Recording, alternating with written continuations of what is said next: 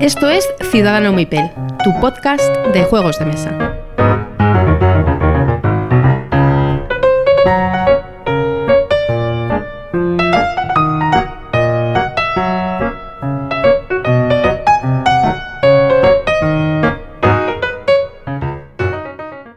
Hola a todos y bienvenidos a Ciudadano Mipel. Después del verano, primer programa de la temporada, o mejor dicho, del curso, y aquí estoy yo, Jesús, y como siempre, todas las noches con pijama tengo a Miguel. Buenas noches, Miguel. Buenas noches, gente. Aquí estamos después de, las vacaciones con las pilas bien cargadas y nada, me ha pasado un, poquito demasiado tiempo.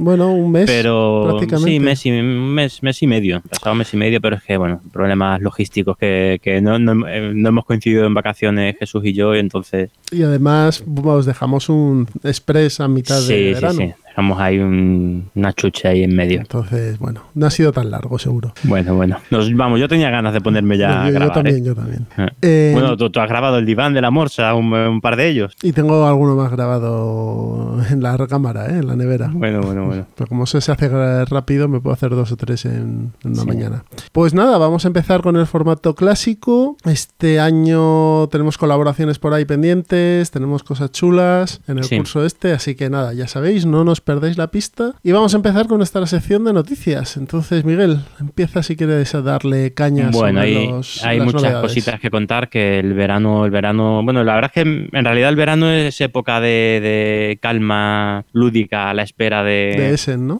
De la tormenta, sí. Pero bueno, ahí estaban las Gen Con, estaba, había cositas. Pero bueno, yo me voy a centrar sobre todo, pues como siempre, aquí cada la cabra tira al monte, cada uno a lo suyo. Y es temas de mm, algunas cositas de. Voy a empezar por algunas cositas del Arkham Horror.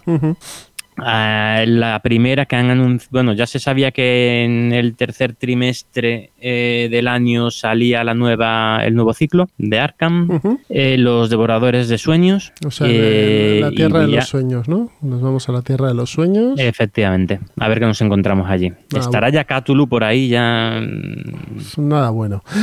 tiene, tiene que andar ya por ahí, ya en algún momento tiene que salir la carta de Cthulhu. Pero bueno, el caso es que ya han apurado el tercer trimestre porque lo van a sacar el viernes 27 de septiembre, así que efectivamente van a cumplir con el tercer trimestre. Pero, Pero, este, bueno, pues- este es uno de los ciclos largos de caja grande y luego Sí. eh, blisters, ¿no? Eso es, es una caja grande y después vendrán, pues como todos los demás, supongo que serán seis blisters, eh, seis cajas pequeñas, seis, seis pequeñitos con un escenario cada caja. Un pack de, mi- de mitos le llaman. Eso es. Eh, viene una caja grande, bueno, caja grande entre comillas, porque Sí, bueno, bueno, pero ya caja. sabemos a lo que es. Es la cajita Sí, sí, es una esta. caja que vienen dos escenarios. Bueno, vendrán dos escenarios, hasta ahora siempre ha sido así, dos escenarios con interludios y tal una para contar la historia. Suelen ser muy, muy temáticos, la, sobre todo la primera.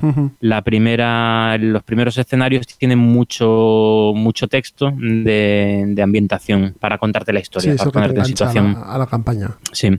Y luego, pues vendrán, pues cada mes irán sacando un, un- bueno, cada mes, cada, no, no sé si lo sacan cada mes, cada 15 días, no me acuerdo ya. E irán sacando un, un pack de mitos, que es un escenario más, y, y con cartas de investigadores y tal, y bueno, y, Sí, y a ver, os aconsejo, os aconsejo escuchar a los amigos de archivos de Arkham que han analizado los investigadores que vienen en esta nueva caja, que tienen ya muchas cartas, ya, o sea, la información que va sacando de Fantasy Flight, que Fantasy Flight va mm, soltando cuentagotas ahí para ponernos. eh, ¿Qué investigadores vienen en esta? Eh, no sé, no, No, no, no no, lo los nombres no lo sé.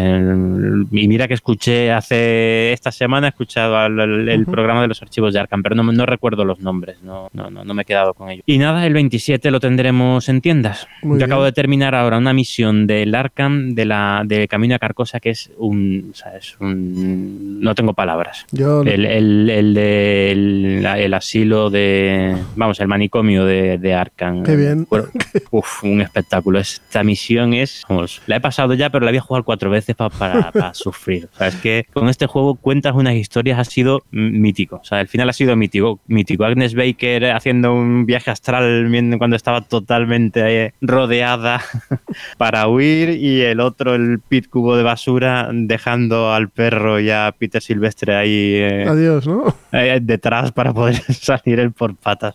Súper divertido, muy bueno, muy bueno, muy bueno. Pues este es el quinto ciclo ya, después de Dunwich, Carcosa. Este es el quinto, sí, la era olvidada, el círculo roto. Y este, vale. Y este, el quinto. Y por lo que dicen, va. No, no, están ganando dinero a puertas con esto. Va para largo, sí, sí, va para largo. Yo en algún momento me tendré que bajar porque esto ya no. Yo me bajé en Carcosa. Insostenible. ¿Y lo has hecho? No, lo tengo pendiente. Pues, de hacer. pues hazlo, tío, porque es mejor que Danwich, ¿eh? en mi opinión. Es un espectáculo. Cada misión es mejor que la anterior. Pues nada, ya lo sabéis. Muy, muy 27 de septiembre, el nuevo, el nuevo ciclo que se llama Eh, los Devoradores de Sueños.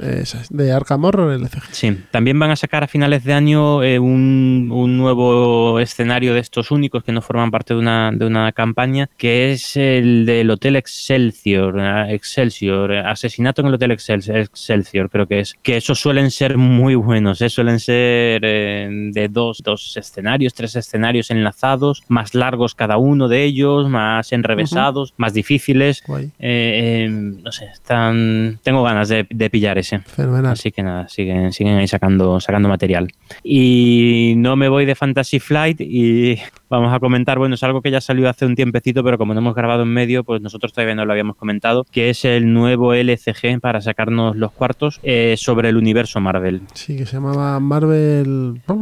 Marvel Champions, creo. ¿no? Eso es. Que, que bueno, a mí el Marvel, el, el tema de los superhéroes no es mi tema favorito, pero bueno, habrá que probarlo y va, a haber- va a haber mucha gente que se va a dejar ahí los cuartos. Sí, sí, sí, sí. Pero esto- mucho bien, vamos, ahí hay material y me puede, ser interesante, la verdad. Va a ser cooperativo también. Sí, eh, a decir que también, aparte del LCG este mm, de Marvel, van a sacar un juego de miniaturas. Un Eh, es. estilo Roundbound Miniaturas o Legión, de ese estilo. Sí, sí. La verdad es que, eh, bueno, es un tema que casa bien. ¿eh? Hombre, si tienen la licencia, pues, pues Sí. pueden hartarse. Pero el, el juego de miniaturas no lo saca Fantasy Flight, creo, ¿no? Ah, sí, también. Ah, pensaba que no. Sí, sí, vale, sí. vale, Son vale. los dos juegos que van a sacar de Marvel, el, el bien. y el de miniaturas. Pues bueno, espero, espero resistirme, pero la verdad es que, la verdad es que tienta. Me tienta Pero a mí, eso- que no soy muy de superhéroes. A mí, yo a mí me gusta mucho, pero ya eso es meterse en droga muy dura. Bueno, la caja, bueno, es que la caja básica del LCG de Marvel son 60 euros ya, ¿eh? 60 euracos, la caja básica. Y ya tienen anunciados dos packs, uno Sí, de, de superhéroe, de Capitán América, y otro de,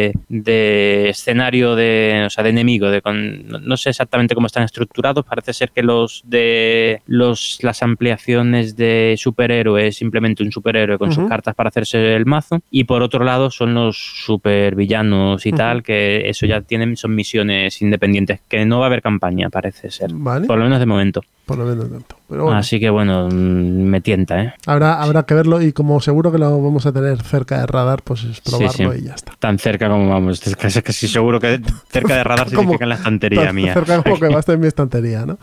Sí, pero bueno, a ver, ¿qué le vamos a hacer? Bueno, ¿qué nos trae Arrakis? Bueno, más cositas, te Sí. cuento. Pues a ver, eh, Arrakis que nos trae una ampliación, una expansión del, del Underwater Cities. Mm, es todo lo que sé. Sé que van a traer una expansión nueva en castellano. Nuevos descubrimientos. eh, pero no es un muy buen juego el Underwater es, la verdad es que está muy bien Eh, ¿No había una segunda edición con materiales mejorados de Underwater Cities que iba a sacar también Arrakis? lo había a ver se habló hace unos meses pero que yo sepa no eso no, terminó cuajando Vale, vale. que yo sepa no no, no Vale. terminó de cuajar la cosa Vale. Pues si quieres digo yo la siguiente muy bien y es eh, Undaunted Normandy.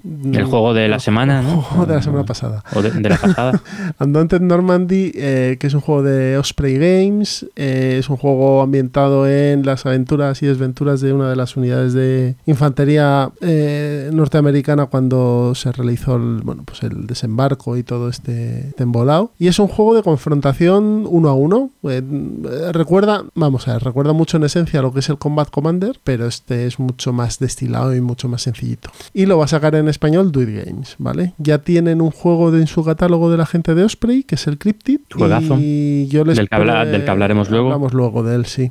Y yo les pregunté y me dijeron que bueno, que están ahí en conversaciones por, por si van a sacar más juegos de la gente de Osprey, que tienen tres o cuatro juegos muy interesantes. Uno de ellos, Wildlands, por ejemplo. Mm, muy bueno. Entonces, bueno, este Undaunted Normandy es un, como os he dicho, es un Combat Commander sencillito. Yo lo he probado y bueno, luego os comentaré lo que me pareció. Y si os interesa el tema, pues mira, no debería ser muy caro. Están, está por ahí en Amazon, incluso en inglés, a 23 euros. El precio, creo, el PvP en la web de Osprey es 29 libras. Mm. Eh, y el inglés que tiene es muy, Es es muy- sencillito, sí, son es órdenes muy- sencillas. es muy llevadero. Attack, eh, move y cosas así, ¿no? Pero bueno, Yo si no, lo, no lo he jugado. Si pero- queréis esperar en castellano, no creo que, que sea mucho más caro. Efectivamente, hombre, a ver, el inglés es muy sencillo el que tiene, pero si lo puedes tener en castellano, eh, mejor, más cómodo para ti, más fácil sacárselo a amigos y se apoya además a la industria española que, Eso es. que siempre, mm, Que siempre gracias viene- a eso que estamos teniendo muchos juegos que siempre está bien. no nos acordamos ya de cómo era hace cinco años conseguir un juego de ese, ¿eh? que era una aventura, no sé si os acordáis, ahora ya los tenemos todos aquí en castellano y es gracias a eso. Y hablando de juegos en castellano, este no es de Essen, pero es de la Gencon que ha salido y también sale en Essen, también está puesto ahí en la lista. Saltan Piper edita Watergate. Sí, después de un par de minijuegos eh, para tantear la industria y para, supongo, vamos, imagino la, la estrategia de Salt and Pepper, empezar con dos juegos mm, sencillos, poco arriesgados en cuanto a inversión y tal, y que han tenido un montón de éxito, eh, que lo han hecho además genial, eh, estupendo, lo han promocionado muy bien, pues ya han saltado a, a un juego ya más, Más grande. más grandote, más, sí, sí, más, con más enjundia, con más material, con más Sí, gasto Water- también para ellos. Watergate se ha Y- presentado en, en, este, en estas Gencon y eh, es un juego de, la, de Matías Kramer, de poca broma. Sí. Y bueno, tiene, que- tiene el, al señor Clemens en- como artista, pero bueno, eso que le vamos a hacer. Pero bueno, en este, no sé, Pero nos lleva... ¿has visto las ilustraciones? No son fotos, entonces no creo que la pueda cagar mucho. Sí, Será el artista Está- gráfico. Sí. Si se encarga de la iconografía, No hay, perfecto. no hay problema. Es un juego de confrontación a dos entre la gente del Washington Post que desveló todo el tema del caso Watergate, ya sabéis, todos los hombres del presidente, la película de Robert Redford y Dustin Hoffman, y la, la administración Nixon para negarlo y cortar todo lo que son las filtraciones. Entonces, bueno, un, un- un otro hijo de Twilight Struggle que puede estar bastante. Sí, sí, sí, tiene buena pinta. Y además eso, mm, confío en, en esta editorial, seguro que aquí lo saca con calidad. Así que nada, apostamos por- bien y apostamos por siempre ha cumplido muy bien en plazos, en, en atención al cliente, en todo. Cuéntame, ¿qué es eso de Istar? Bueno, pues sé muy poco de esto. Es el nuevo juego de, de Bruno Catala, que bueno, mm, siempre es una garantía ¿no? de, de- de calidad, eh, que lo va a sacar de Vir. Vale. De Vir ha anunciado el, el- el juego este De de, Vir está, tiene de bastante. Bruno Catala, pero como digamos que no está en mi target, Vale. tampoco, eh, tampoco he mirado mucho, mucho más. Que te decía que eh, De Vir mm, en este Essen tiene varias cositas chulas y acaba y ha sacado hace poco el de la viña también. O sea, Sí. está, está moviéndose, ¿eh? Eso Sí, sí. me alegra. Mm. Hombre, de Virsi además siempre ha, ha ido sacando. eh, siempre ha, ha va- ha variado mucho, vaya, ha sacado cosas muy diferentes. Hombre, su el la principal de su catálogo es juegos eh, Catán y Carcassonne, por ejemplo. familiares, Claro. pero tiene mucho juego también de, de culo duro, ¿eh? Así que nada, por los que si os interesa Bruno Catala y Star en castellano por De Vir. Este, este seguro que te cae también, ¿no? El siguiente. El siguiente, espera que estoy acá. Final. no, el siguiente yo creo que ya ahí, ahí ya Ahí no. ya te plantas, ¿no? En ese voy a esperar a ver que. Bueno, antes que nada, vamos a, Sí. a contar. Eh, nuevo juego de, de Universo Lovecraft, de, de Arkham, vaya. Eh, también de Fantasy Flight. Eh, hora final se llama. Mm, ya están sacando cositas de información y tal, pero ya por la estética, por la tal, no me atrae como los otros y porque ya estoy de, de sectarios y de y de seres Preternaturales. y tal, ya, ya tengo ya bastante. Ya, ya mi cordura no da, No no da da para, un juego más. Hora final, hora final es Hora un final. juego de lo que llama la gente de Fantasy Flight los Arkham Files. Sí. Arkham segunda edición, Eldritch, Símbolo Arcano, el, LCG, la nueva edición, en la tercera, etcétera. Y nada, este juego se centra en eh, los, eh, los sectarios, como decía Miguel, han logrado realizar el ritual y tienes poco tiempo para, para bueno, defenestrarlo y que no invocan al primigenio pulposo de turno, ¿no? Em, juego cooperativo a cuatro jugadores que se juega en tiempo real. Eso, eso es una de las cosas que a mí no me. A mí los juegos en tiempo real. eh, me- ya- no, y, y- y con esta temática es que al final voy a terminar tomándome días de panes para, para jugar y ya, ya, ya no, ya no doy más. 60, 60 minutos, dicen. Ya, ya Valium, Lorazepam y. Y Miolastán.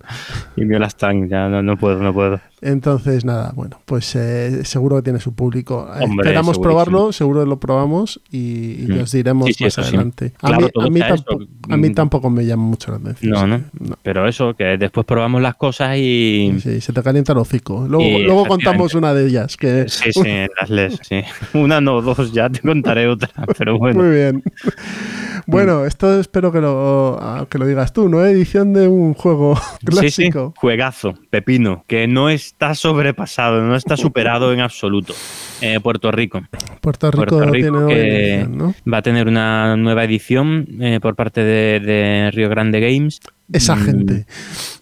No sé, no sé más. O sea, no sé decir. Yo imagino, quiero pensar que, que el arte gráfico lo actualizarán al siglo XXI. Pero, pero bueno, tampoco, conociendo la editorial, tampoco pondría la mano en el fuego, ¿vale? O sea que, bueno, a ver. Lo que no será es barato, eso está seguro. Pero, y los materiales serán regulares. Pero bueno. Bueno, a ver, vamos a ver, que bueno. vamos a dar ahí un. Oye, ¿y el. Kailus, el Kailus nuevo este? que cuando ¿Sale, no sale? El Kailus está ya al caer, ¿eh? Está- 1301 es, ¿no? Eh, Sí, sí, sí. Y, pero vamos, que yo ya hablaremos cuando, cuando Vale. tengamos ya el manual eh, encima de la mesa, que yo todavía no, vamos, no sé si está listo, yo desde luego no lo he leído. Eh, las cosas que he leído no me han atraído nada. O sea, he leído cosas como que eliminan el dinero, porque realmente es un recurso redundante, pero bueno, en el juego yo no lo veo así, Bueno. pero bueno. Ya hablaremos. Que eliminan los favores reales, pero efectivamente ya hablamos, ya hablamos. Si eliminan los favores reales, que esto no se puede llamar Kailus. ya.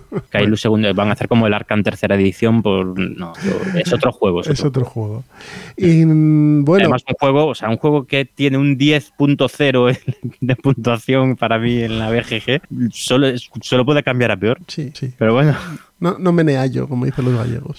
pero bueno, a ver, mm, habrá que probarlo, habrá que, probar- que probarlo. Dentro de noticias de rol, tenemos a la gente de Hill Press que el día 18 empiezan un Berkami eh, para, para un nuevo modulito que se llama em, Titans. Ay, no me acuerdo. Titans Effect, que es un módulo para el sistema Savage World. ¿Vale? Al que esté interesado, pues en Berkami. Además, mm, Víctor ha dicho que va a haber un early bird de 24 horas que te va a costar 2 euros menos el, el libreto más el PDF. Estamos hablando que te saldría 28 precio normal, 26 con el early bird en las primeras 24 horas. Eh, una editorial que empezó con un juego chiquitín como Malandros y que lo está haciendo muy bien y tiene... Y, y ha logrado dar un, un braguetazo, como quien dice, dentro del mundillo de rol, que es que va a editar el primer eh, módulo de Stygian Fox, que es una empresa que hace mm, módulos para la llama de Chulu séptima edición, con eh, Chaosium, que es la propietaria del juego, permite que haya empresas que hagan material licenciado por ellos, ¿vale? O sea, es material oficial hecho por otra empresa. Y es de lo más diferente y más chulo que se está haciendo para Llamada de Chulu séptima edición, incluso más que lo que está haciendo incluso la propia Chaosium, ¿no? En ciertos casos. Entonces, eh, Víctor ha logrado eh, tener de licencia junto, bueno, pues hablando con la gente de Edge, que son quien tiene los derechos para editar es, eh, Chaosium, la Llamada de Chulu en España, además, ha logrado que vaya a editar, eh, a obtener los derechos para editar eh, las cosas que dejamos atrás, que es el primer módulo de, de esta gente, ¿no? Cinco historias súper chulas y bueno, pues en un año estará por aquí. Ya os iremos diciendo. Pero bueno, editorial muy a seguir y que está haciendo un trabajazo el press. Muy bien, sí, sí, sí. Y nada más por aquí, bueno, estamos a la espera ya de, de, Sí, de Essen. Están en- muchos anuncios de, de juegos que van a salir en, en Essen, de, de Steve Meyer, de Fister, de, de cosa- y, y hay cositas que yo me estoy mirando ahí la lista de, de- de Hot y demás y hay cositas, hay cositas. Sí. A ver, este año yo ya no es por nada, aún, aún no hemos visto los juegos de Essen, pero ya con ya hablaremos ahora de, de- de juegos como el Barrage, que ya lo hemos podido probar, el Pipeline. eh, uf, este año es bueno, ¿eh? O sea, Sí. yo para mí está siendo el mejor de los últimos. Y no hay sé, cositas por ahí, ¿eh? que me, me- hay cositas que están ahí por detrás que Y parece que que, viene. no, sí, y, y bueno, y se nos está olvidando cosas como el Black Angel, Sí, sí. como el On Mars, entonces bueno, pero ya va, habla, habrá programa pre-Essen, como sabéis, y Sí, sí, pero bueno, hoy ya, bueno, eso, tener en Y cuenta que dentro de un ratito estaremos hablando eso, de barras, de pipeline, Cerberos también, interesante que lo probamos, Bueno. un juego que todavía no ha, no, no ha salido a- al mercado. Y bueno, muchas cositas, hay mucho, mucho, mucho que hemos probado en las LES y, y durante el verano y, y nada, ahora, ahora os iremos contando. También no hemos hablado de Kickstarters, que ahora mismo está Kickstarter eh, totalmente on fire, ¿eh? Sí, o sea, sí. yo no sé qué pasa. no me hables, pero- no me pero hables, vamos, no me hables Eh, de y Kickstarter. además muchos de, de- no solo juegos, sino también mucho de accesorios. Sí, no me hables de Vale. Kickstarter, que me he metido en el Wugong, no me hables de Kickstarter. Madre mía. Y que, y que ¿Y las fundas? ¿Has pillado las fundas de, de Masqueoka? No, me pilla el Wugong y ya con eso tengo para medio año de no pillar nada más en Kickstarter. Y me está y me ha llegado el tracking de Tricerion, que Ah, ya está a punto bien. de llegar después de un año. Pero bueno, eh, pasamos a la siguiente, ¿no? Y ya Sí, empezamos. sí, muy bien, muy bien. Pues nada, vamos a poner una cuña de unos amigos y en un ratito empezamos con los entremeses. Así que hasta ahora. Hasta ahora. Bueno, bueno, bueno. Bueno, bueno. Pesquito y medio, el podcast dedicado a todo lo que nos gusta. Juegos de mesa, series, cómics, ciencia ficción, fantasía, rol y demás cosas frikis. Podéis escucharnos en iBox, Evox, iTunes iTunes, y Spotify. Seguidnos en Twitter, arroba pesquito3 con cada kilo. sí, Pesquito 3, el peor nombre de cuenta de la historia. Pe- ¿Pero eso es en serio, lo de Pesquito, de verdad? Ya estamos en los entremeses y nos vamos a, a dar paseos por pasillos oscuros. Vamos a intentar activar motores de cuánticos porque nos vamos a Nemesis, el juego del año 2019 de la gente de Awoken Realms. Eh, de- ah, 2018, perdón. Aunque a ver, 2018, sí. Es de, de 2018. Con el Va, autor. A ver, el juego es de 2018, pero mm, llegar llegó a los backers en 2019. Sí. Yo creo que la edición en inglés ya llegó en el 19. En la BGG te lo ponen de- en el 18, pero bueno. Sí. Y bueno, y el autor es Adam Kap Wapinski, o Kapinski. Kwapinski. Adam Kwapinski. Es- Kwapinski. tiene, tiene un nombre que, como podéis comprender, es complicado. Kwapinski, que no Eh, tenía polaco él. Este. Polaco él. Y Sí, polaco. De la editorial a Walken Realms, que es la gente que editó en su momento This War of Mine. lo- eh, y no sé si la gente es Lord of Hellas, no sé si lo hicieron ellos también. sí. Awoken Realms fue, eh, editaron el Lords of Velas, que además es del, de este mismo autor, del, de Kwapinski. Kwapinski. Kwapinski. Y, y está ahora mismo en otro proyecto gordo, gordo, que es el Etherfields. El Netherfields, que la gente ha entrado a- a- con dos pies en el Sí. Kickstarter. Eso es que se basa en lo mismo que el Nemesis, en unas minis brutales, brutales. El Nemesis detrás de las minis, ahí ahora lo veremos, pero hay un juego muy bueno. En el Etherfields, pues bueno, está, está por ver. Habrá que verlo. Mm. Peso- Pero bueno, los precedentes de este autor, mm, oye, sí, sí, sí. no son malos, ¿eh? No son malos. Peso 3,28. Bueno. 3,28, un poco... De- a- bueno, No sé. a mí no me lo Hombre, a ver, es- estamos hablando de un juego Ameritrash que tiene muchas subcositas, pero Muchas cositas, sí, efectivamente. Hay cartas que están por encima de las reglas y, y muchas, muchas, muchas cartas que, que puedes llevar encima y subreglas y excepciones y tal. Bueno, pero de ahí un es 328... mucho. Bueno, pero bueno, 3,28 de peso y ojito 8,5 con 3.400 votos de nota. Puesto Sí. 108. Este eh, crece, va escalando 108, rápido. ¿eh? sí, sí, este, en, en, vamos, la semana que viene o la siguiente entra en el top 100 de cabeza y, y va a seguir escalando. ¿eh? Este yo lo, lo veo a final de año en el top 50. ¿Qué este nos, qué nos cuenta Nemesis? Nemesis nos cuenta la búsqueda y la lucha de un grupo de supervivientes en una nave espacial para evitar que se los coman unos alienígenas que están, una especie de xenomorfos que están en la nave y ellos cumplir sus objetivos. Eso sí es un resumen y que no te coman, claro. Sí, es un sí, resumen sí. de- del juego muy a brocha gorda, ¿no? Eh, tiene una clara y directa eh, inspiración, si no decir copia, pero bueno, inspiración muy fuerte en Alien el octavo pasajero. Sí, totalmente. Es un Alien sin, sin licencia. Y ya Pero, está. pero sí, Pero bueno, es, es- y, es y transmite totalmente ese- el- el- la angustia y, y el estrés y el, la opresión de la película. Y el mal Lo- rollo de la película. Lo transmite, muy- lo transmite muy bien. Y, y es un juego puro y duro de Meritras. Miniaturas, azar y. Mucho azar y una historia y muy cierto- buena y- que y- contar en cada y partida. cierto grado de interacción. Mm. Entonces, cuéntanos, Miguel, cómo hacemos las cosas, cómo hacemos eh, nuestras misiones y cumplimos nuestros objetivos en Nemesis. Primero comentar que es un juego de 1 a 5 jugadores. Eh, cuantos más jugadores, eh, mejor, más divertido va a ser. Eh, es semi... bueno, no sé, no sé si calificarlo de semi cooperativo mm, o, o puramente competitivo, pero bueno, A ver, no, ahora lo veremos. no,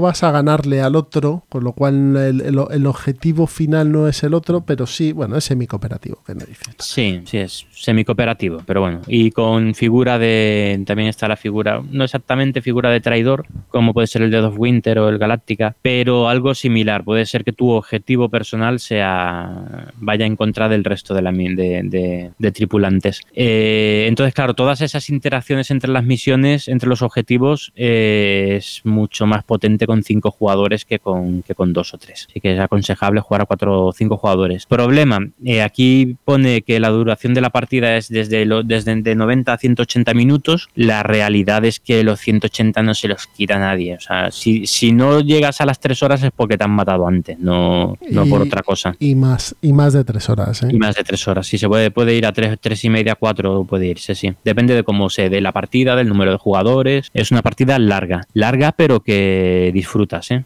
Sí, sí, no, no es un juego que, que, que en el que acabes gusaneando, perdón. No es un juego en el que acabes haciendo cosas y, y te quieras eh, terminarlo y, y finiquitarlo, sino que estás metido en la historia. Lo que pasa es que sí que se hace largo. Sí, sí, sí, sí. Eh, es, el juego es largo, el juego es largo. Pero es, es lo que dices, tú estás metido, estás tan metido en la historia que no.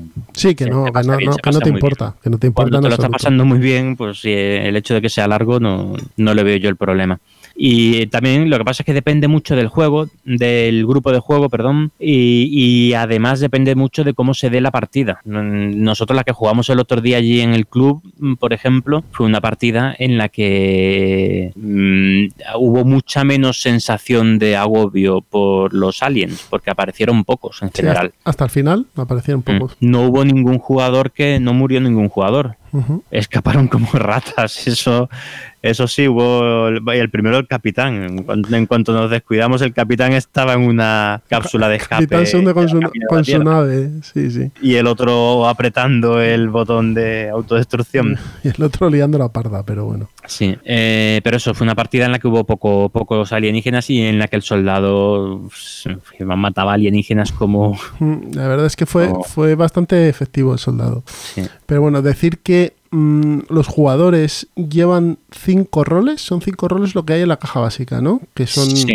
el capitán, el soldado, la exploradora, no son seis. Capitán, el soldado, exploradora, piloto, eh, científico y, y mecánico. Mecánico. Son, seis. el mecánico era un.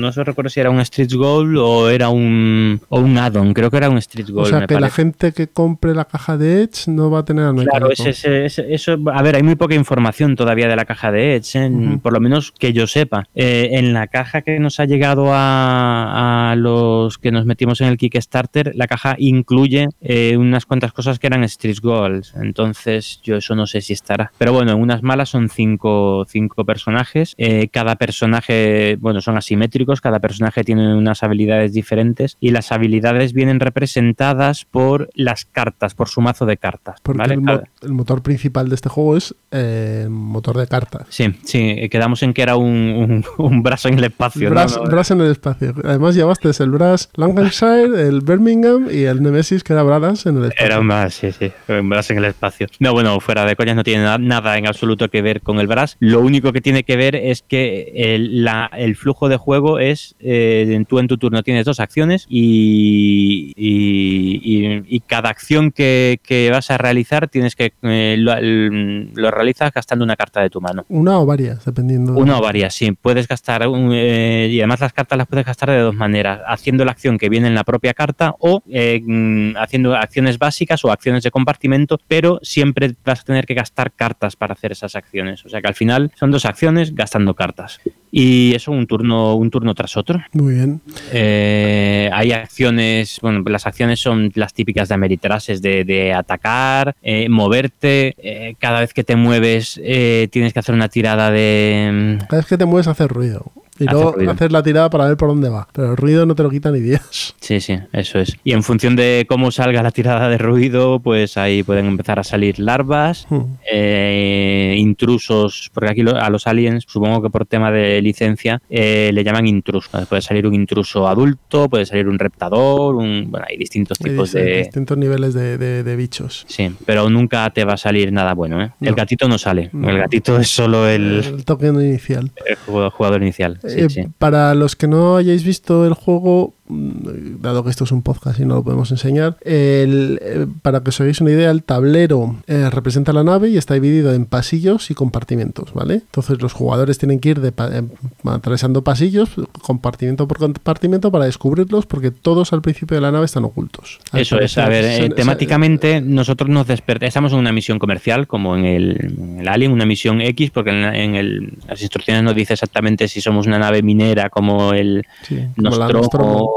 que somos una nave que se llama Némesis, que es, vamos de camino a la Tierra y por el camino nos despertamos, eh, está- estamos hibernados todos y nos despertamos en mitad de la hibernación porque hay un algo ha pasado, ha pasado algo. Entonces nos despertamos todos menos uno, un pobre incauto que, que, bueno, no se despierta porque está muerto ya.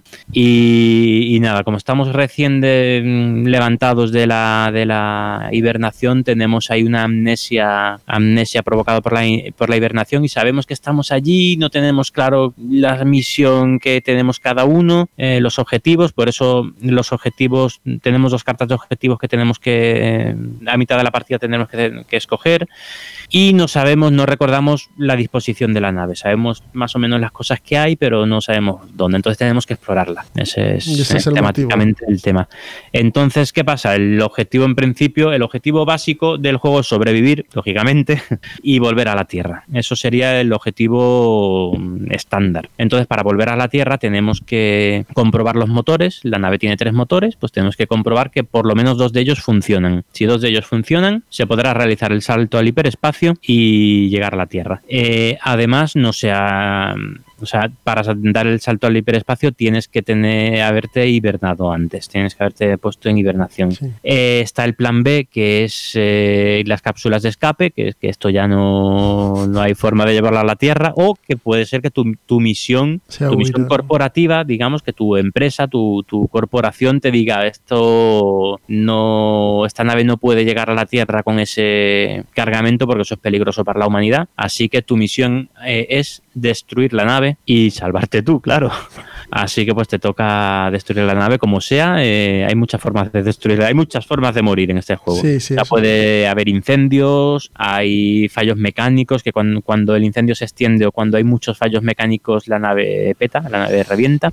Eh, si salta el hiperespacio y hay dos motores rotos, la nave revienta. Mm, Hay muchas formas de, de morir. Y luego, aparte, tú cada vez que interaccionas, otro tema súper interesante es que cada vez cuando tú interaccionas con, Con los intrusos. Con los intrusos, eh, robas una carta. Bueno, en, en determinadas interacciones robas una carta de contaminación, que es una carta que hay un mazo, eh, no sé cuántas cartas son, y un tanto por ciento de ellas tienen la palabra contaminado, incluyen la palabra contaminado, que no se ve, lo tienes que pasar por un, por un escáner, que la verdad es que está muy conseguido ese tema. Escáneres, eh, las tablillas estas, o sea, los plastiquitos estos rojos que venían en ciertas bolsas de matutano y te venían códigos secretos y demás. ¿Os acordáis de eso, no? Pues eso, eso. Algo así, así. Entonces tú eso lo vas incluyendo a tu Y cuando termina la partida, a lo mejor has conseguido sobrevivir. La nave está bien, has hibernado, todo está estupendo. Eh, pero tienes cuatro cartas de. Cuatro, cuatro cartas de contaminación. Las vas escaneando y si hay alguna que en alguna pone contaminado, pues, pues te sale eh, algo por el ombligo Y mueres. y mueres. Bueno, no exactamente, tienes- todavía tienes una oportunidad de salvarte, pero bueno, pero tienes muchas posibilidades. Si estás contaminado, tienes muchas posibilidades. Además, de- la- las cartas de contaminado, aparte de, de hacer que, que el personaje muera, eh, luego en el juego son un fastidio porque no sirven para nada y te van llenando la- el mazo y puede Sí. ser que te salga una mano de tres cartas de contaminado, de cinco cartas que tienes en mano cuando juegas de manera habitual. Y estás fastidiado. Solo puedes hacer una acción o dos como máximo.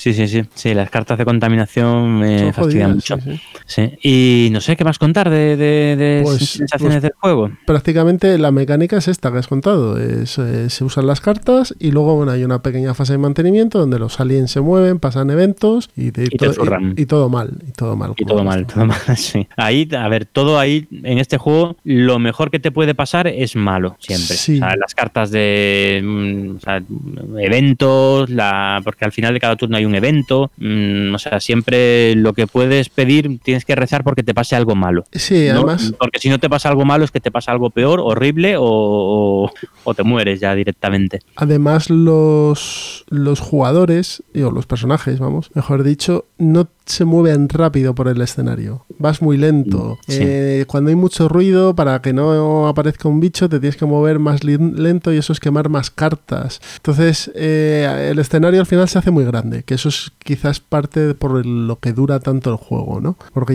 llegado un momento, el escenario se hace muy grande y es muy complicado moverte para llegar. Imagínate que tienes que mandar la señal desde la sala de comunicación e irte en la, es- en la lanzadera, ¿no? O en la cápsula de Sí. escape. A ver, Y eso son depende- seis turnos, a lo mejor, lo que tardas en llegar y hacerlo. Depende mucho de lo precavido que seas mm, tú. O sea, en la partida que jugamos el otro día fuimos, fuimos muy precavidos. Ahí yo he jugado otras partidas en las es que te puedes mover de dos formas. Eh, a las bravas, mm, haciendo el- todo el ruido, o para evitar hacer ruido, puedes eh, eh, moverte más lento, evidentemente, que es gastando más cartas. Si gastas más cartas, haces menos acciones en, en tu, en cada ronda, o yendo a la misma habitación en la que ya hay alguien. Si te vas a una, habi- una habitación que ya está ocupado, un compartimento que ya está ocupado, no haces, no tienes que hacer tirada de ruido. Pero claro, vas investigando mucho menos, vas no vas descubriendo la nave, entonces se te va a alargar, o sea, va a haber muchas cosas que no vas a poder hacer. Al final el mapa se te hace grande. Sí. Al final el mapa para poder decir, joder, es que tengo que ir a la habitación o al compartimento que está a ocho compartimentos del mío o a cinco compartimentos del mío, tardas. O eres el mecánico,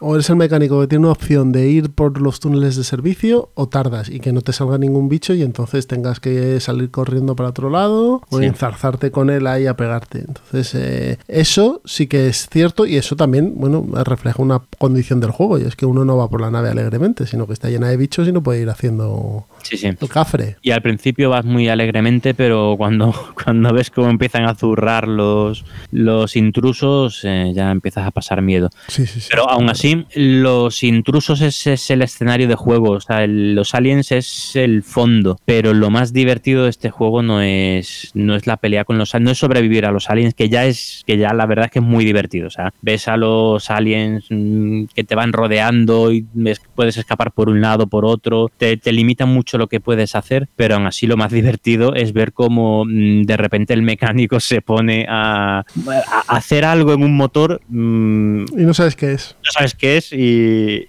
y dices, mm. ¿lo habrá arreglado o...? Desconfías de inicio y haces bien, además. o- sí, dices, voy, ¿qué hago ahora entonces? ¿Voy yo a por mi misión que tengo que ir a recoger objetos a la armería o, o voy a ver qué demonios ha hecho este en el motor? ¿Me da tiempo a hacer las dos cosas? No. Me voy a la armería y cuando me voy a la armería veo al, al mecánico que después de hacer eso se, se, inicia- se va a la sala que inicia el... La autodestrucción. la autodestrucción y tú dices, "Mm, vale, bien.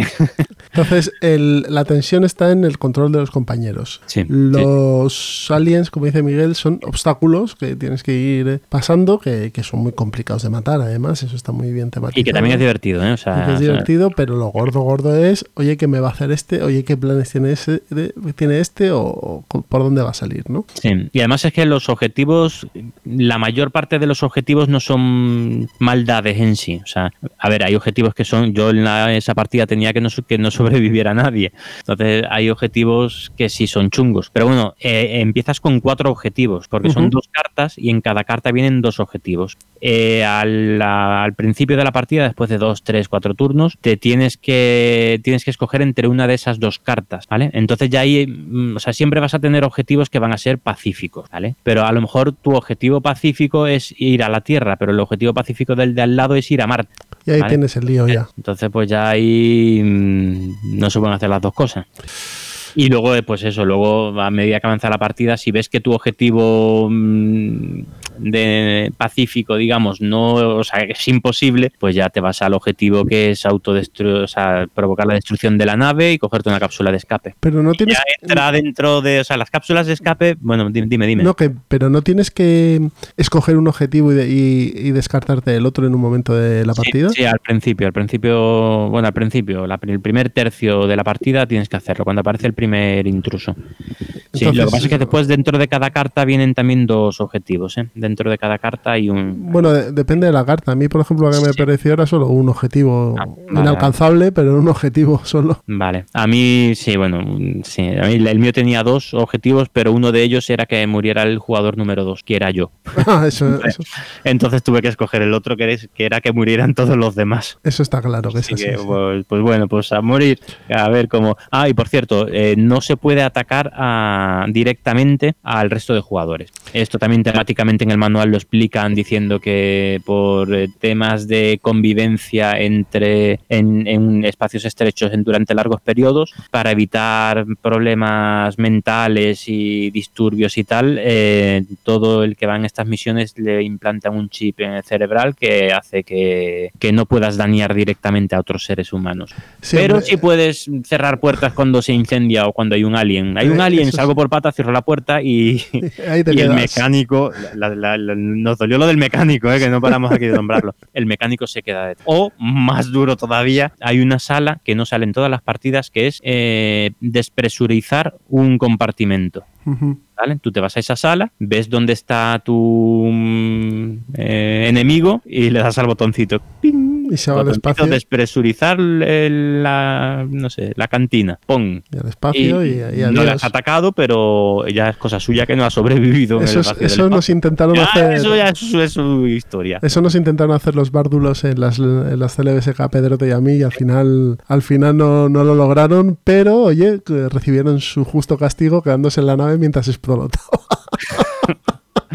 Cosa que nos pasó a nosotros Sí, en la última sí, partida. sí, nos pasó en la que, última o sea, lo partida. mejor de este juego es lo que estamos contando, es las historias. O sea, nosotros eh, en nuestra última partida, por ejemplo, el capitán a las primeras de cambio, o sea, el capitán cuando llevábamos, el juego son 16 turnos, pues cuando llevábamos, yo creo que no llevábamos ni 10 o así, el capitán que se había portado estupendamente, de repente coge una cápsula y se va. Hizo, hizo, bueno, este- una de, de rata en dos ¿A patas. dónde va? Pero- y nada, ya que se fue. Y, y unos, un turno después llega el mecánico, pon autodestrucción. Pues claro, nos quedamos los demás. Sí, no, eh, no, no. A, a por la cápsula, la única cápsula, solo quedaba una cápsula de escape. Cada cápsula de escape tiene capacidad para dos personas y éramos tres. Pues los tres a correr. Llegamos a la cápsula de escape, entra el primero, que fue el, El, el- mecánico. el- el mecánico y, y, mm, además eh, le dio automáticamente a lanzar la cápsula y no pudo entrar ninguno de los dos que nos quedábamos ahí. así que nos, Así que- ahí nos murió queda- Ciudadano Mipel Sí, al completo. Nos quedamos viendo los fuegos artificiales de,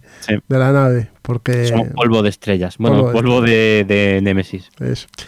Así que, resumiendo ya para terminar, eh, si quieres, juego totalmente recomendable. Sí, si os mucho, gusta la mucho, temática Alien, el octavo pasajero, si os gusta el, Claro. el- los Dungeon Crawlers, si, si estáis en ese rollo, este juego os va a encantar, ¿vale? Sí. y hay Eh, que rolearlo un poquito. y hay que pero rolearlo, tampoco, o sea, y- es grupo dependiente, pero tampoco os penséis que hay que o se rolea o no hay forma, ¿no? Lo pasas muy bien, el juego lo pasas muy bien. Y eso que en, en esta última partida, por ejemplo, costó arrancar. Al principio mm, estaba, claro, al principio es simplemente explorar, no pasa nada especial, hasta que empieza a pasar.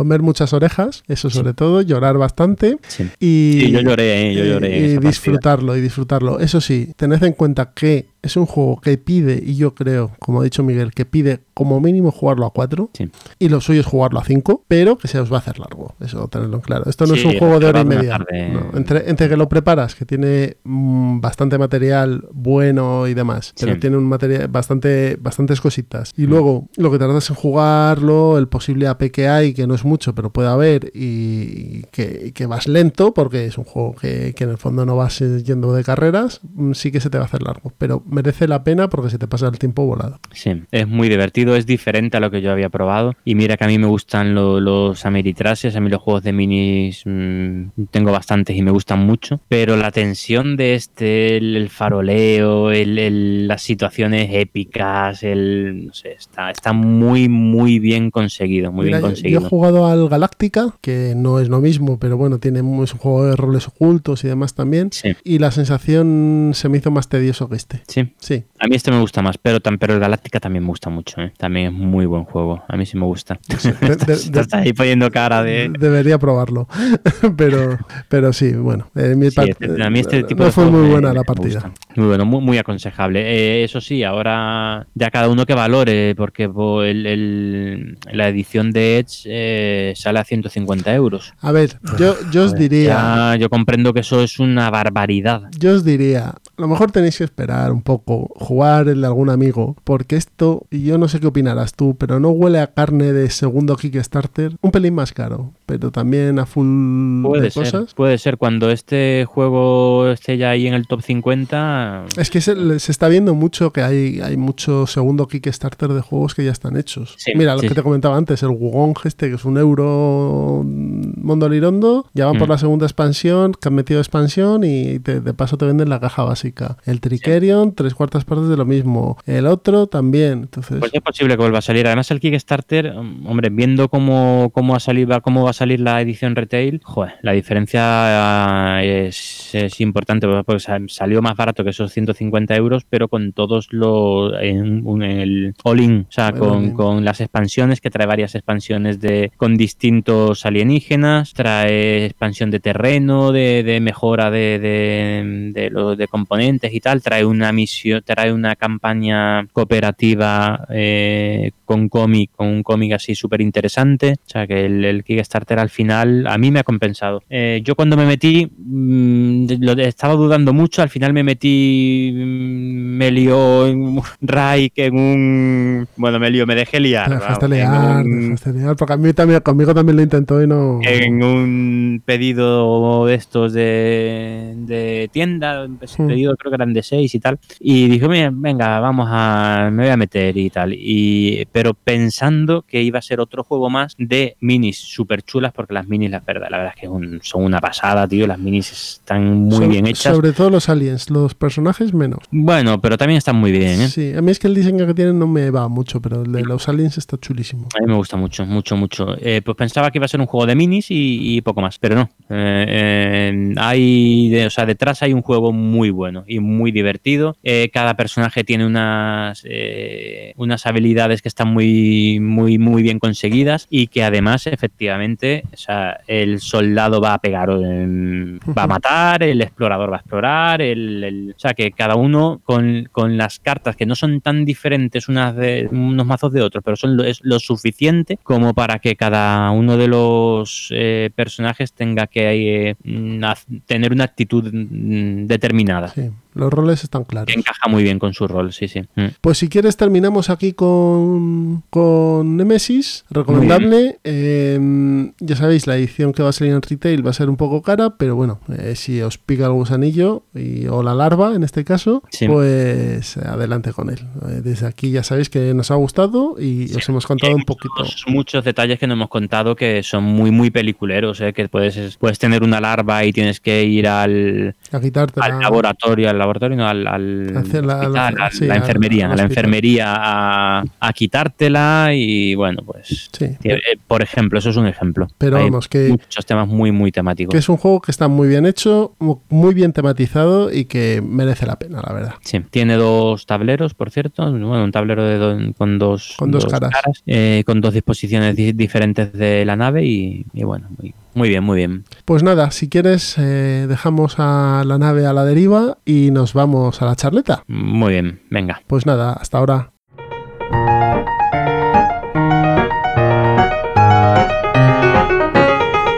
Empezamos la charleta y este año, esta charleta de hoy, esta charleta del nuevo curso, no va a ser de juego, de un juego de mesa o de un tipo de juegos o de unas mecánicas, sino que vamos a hablar de unas jornadas, ¿no, Miguel? Pues así es. Eh, hace un. Cuando ha sido este último fin de semana, hace Sí. una semana, El, el Eh. día 6, 7 y 8 de septiembre ha sido. Eso es, han sido las jornadas, las LES 2019, de 2019 las jornadas Ludo Ergo Sum, que cada año organiza de forma mm, brutal, genial y estupenda la, la, La propia la- asociación. la propia asociación Ludo Ergo Sum. Y nada, allí estuvimos. Ludergosum, que, o las LES, mejor dicho, que es más fácil y más corto, las jornadas de juegos de mesa que se han metido ya en a, a darse codazos con las jornadas gordas que llevan mucho tiempo en España. El DAO en Barcelona, que se suele hacer a finales de, de año. Córdoba, que estará al caer también, Sí, Córdoba suele ser en el puente de, sí, de octubre. de la Constitución, el 12 de octubre, Ah. sí, por ahí. No, Entonces es el puente, puente de la Hispanidad. Ay, perdón, de la Hispanidad, sí, sí, perdón, del Pilar. Y también con Tierra de Nadie, que son las jornadas de Mollina ahí en Málaga, que, que también son bastante grandotas, ¿no? Si se Mm. me queda alguna más, ya sabéis, podéis decírnoslo y, y las y bajaremos las orejas. Pero vamos, las les están ya ahí. Y, ahí yo creo que el, el subidón que ha pegado en los últimos años, sobre todo este, mm, brutal. ¿eh? Yo creo que ahora mismo son referencia, y ahí, y ahí son referencia de este tipo de jornadas. Miguel la deja votando, porque yo no estuve en Alcorcón, tú sí has estado, Sí, pero, pero desde de los dos años de la- del polideportivo de las Águilas a este Sí. año que ha sido en la nave Boticher en, en Villaverde Bajo, no, en Villaverde, perdón, eh, al ladito del Club Dados, además, eh, las jornadas han pasado de ser unas jornadas que estaban muy bien, y eso no lo Sí. podemos negar, a tener una pinta de jornadas serias y semi-pro. Sí, sí, se ha profesionalizado muchísimo. de lujo, Sobre por- todo este año, o sea, este año. El sitio, mira que lo estuvimos Miguel y yo el año pasado en las Game On, en la misma, en la misma ubicación, en la nave Teacher, Sí, y cuando dijeron que las les iban a ser, iban a ser, iban a ser allí, por, iban a ser allí, exacto. eh, yo se lo comenté o lo comentamos los dos que no lo veíamos, Mm. no veíamos que el Sí, sitio porque fuese- el recuerdo que tienes, a ver, una, una vez que estás allí dentro te das cuenta de que el recuerdo, los recuerdos muchas veces, veces se distorsionan. Exacto. porque el recuerdo que te queda de la sede de Aluche, que es un, un pabellón eh, circular grande, es un pabellón polideportivo circular, es como un espacio muy muy abierto y da la impresión de ser muy grande, mientras que este es una nave, eh, una nave recta, una nave Industrial. industrial, eh, rectangular y le- con- y además con tres, tres naves, tres cuerpos uno central como una iglesia, un cuerpo central y dos laterales. La impresión, el recuerdo que te queda es menos espacioso, menos volumen, pero una vez que entras dices que no, es que el espacio que tiene dentro es brutal. Es brutal, es un espacio muy, muy grande. Yo no sé si, bueno, no tenemos las cifras, pero yo supongo que en cuestión de mesas de juego, comparado con el año pasado, debía haber el doble. Sí, sí, Fácilmente. había muchísimas, muchísimas. Fácilmente. El año pasado, bueno, y las colas, o sea, es que ha mejorado en todo. Eh, este año llegabas el sábado por la tarde y, bueno, a lo mejor, eh, bueno, el sábado por la mañana había mesas para sentarte tranquilamente. Y eso que había mucha gente, ¿eh? o sea, que inscritos este año, yo no sé cuántos habrán llegado, pero muchos Yo miles. y tenía el, miles el miles. número 8000 y pico, ¿eh? Tú tenías el 8000 y pico. Y, y- y pedí la entrada con un mes de antelación. O sea que 10.000, más de 10.000 personas acreditadas. Eh, y la entrada, es verdad que a primera hora para entrar a, la- a las 10 de la mañana, a las 10 Nueve, habría, ¿no? a las nueve. Eh, Para entrar a las 9 de la mañana es verdad que No, había, ah, perdona, tienes razón, habían a las 10. Estábamos nosotros A las las 9 como enfermos. Eso. había cola, pero vamos, una cola que fue rápida, que fue bien, que no tuvo grandes cosas. La, la cola del mercadillo ha sido mucho más pequeña que en otros años, porque también han mejorado la... Se podía consultar el mercadillo por la web y tal. Y sobre todo, el ambiente. Y, Y no el ambiente, ambiente, sí, de la gente, que es estupendo, sino el olor y el calor no existía. Porque Vamos a, a poner en antecedentes. Eh, yo las primeras veces, la- las primeras veces que fui a las LES fue, no sé, hace cuatro o cinco años, eh, que eran en Alcorcón, en un pabellón polideportivo de Alcorcón. A, a- a esas podías ir a la hora que quisieras, que un problema de aforo no iba a haber. Iba a haber mucha gente, pero no había colas, no había. O sea, era mucho. es- También te, te dice lo que ha crecido esta afición. Eh, no,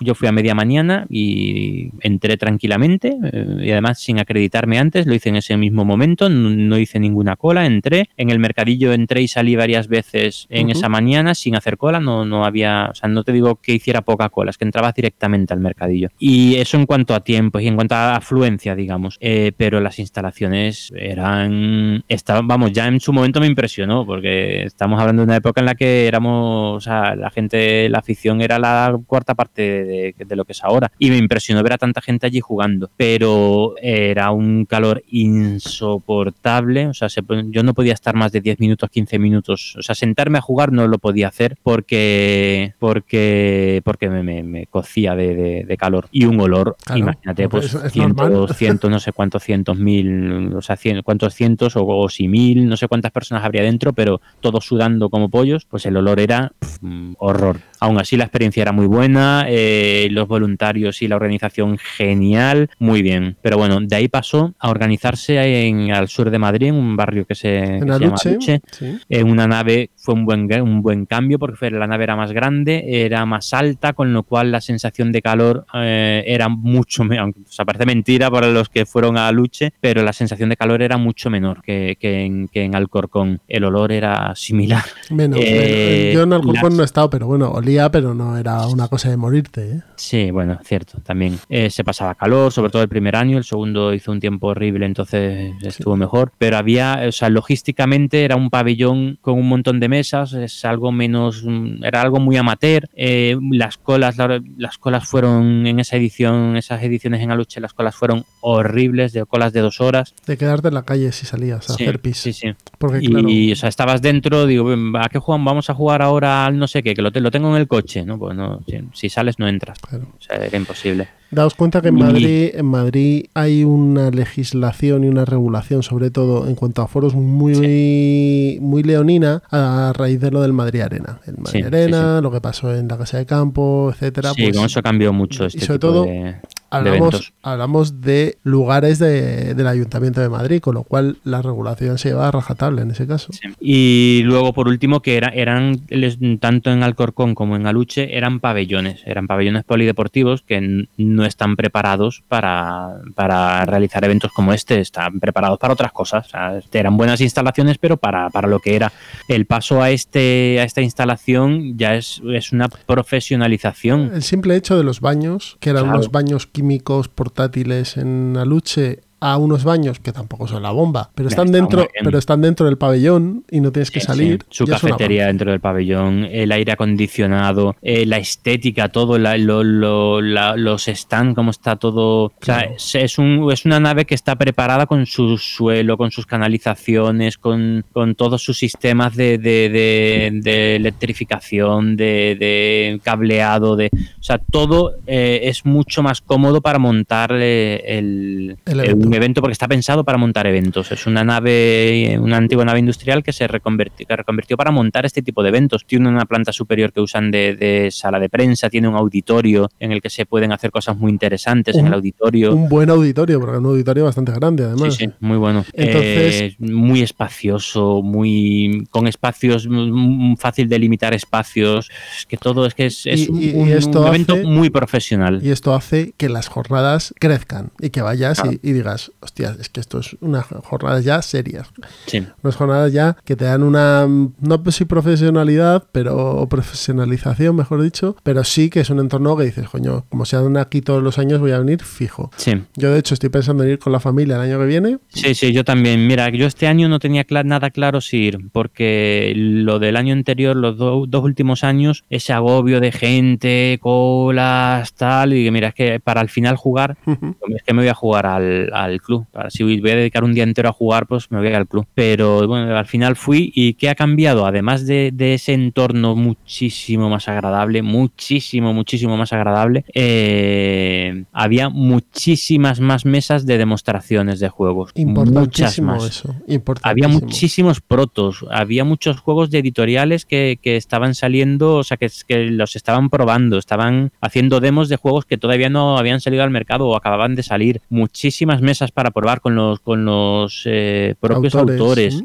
Eh, Pero- muchísimos stands, pero ya no, o sea, antes eran stands de, de- tengo mi tienda y monto un stand con mis propios productos de mi tienda, los monto allí. Ahora ya había de juegos de mesa. Ahora había muchos más stands de, de rol, Había stands de cómics. Pero no solo stands de stands rol. de material lúdico, de materiales, de, de dados, de meeples, de, de Miguel, de que todo, no, era, de todo. no eran solo materiales, o sea, stands de rol de una tienda, ¿no? Es que eran las editoriales Eso es, sí, que sí, iban sí, allí a- y que de hecho en, en el Las Les la gente de Holocubierta sacó o eh, sí sacó o, lo presentó mejor dicho el juego de The Witcher eh, que va a sacar ahora una serie Netflix y demás Sí. de hecho había un par de personas di- disfrazadas y si te hacías una foto entrabas en un sorteo y demás Sí, sí, sí. y Mm. luego también está la zona de rol, que ha crecido, que estaba separada de la zona de juegos de mesa lo suficiente como para que no fuese molesta. Sí. Tenías también el mercadillo que estaba bastante bien y, y- y no estabas ahí apelotonado. Mm.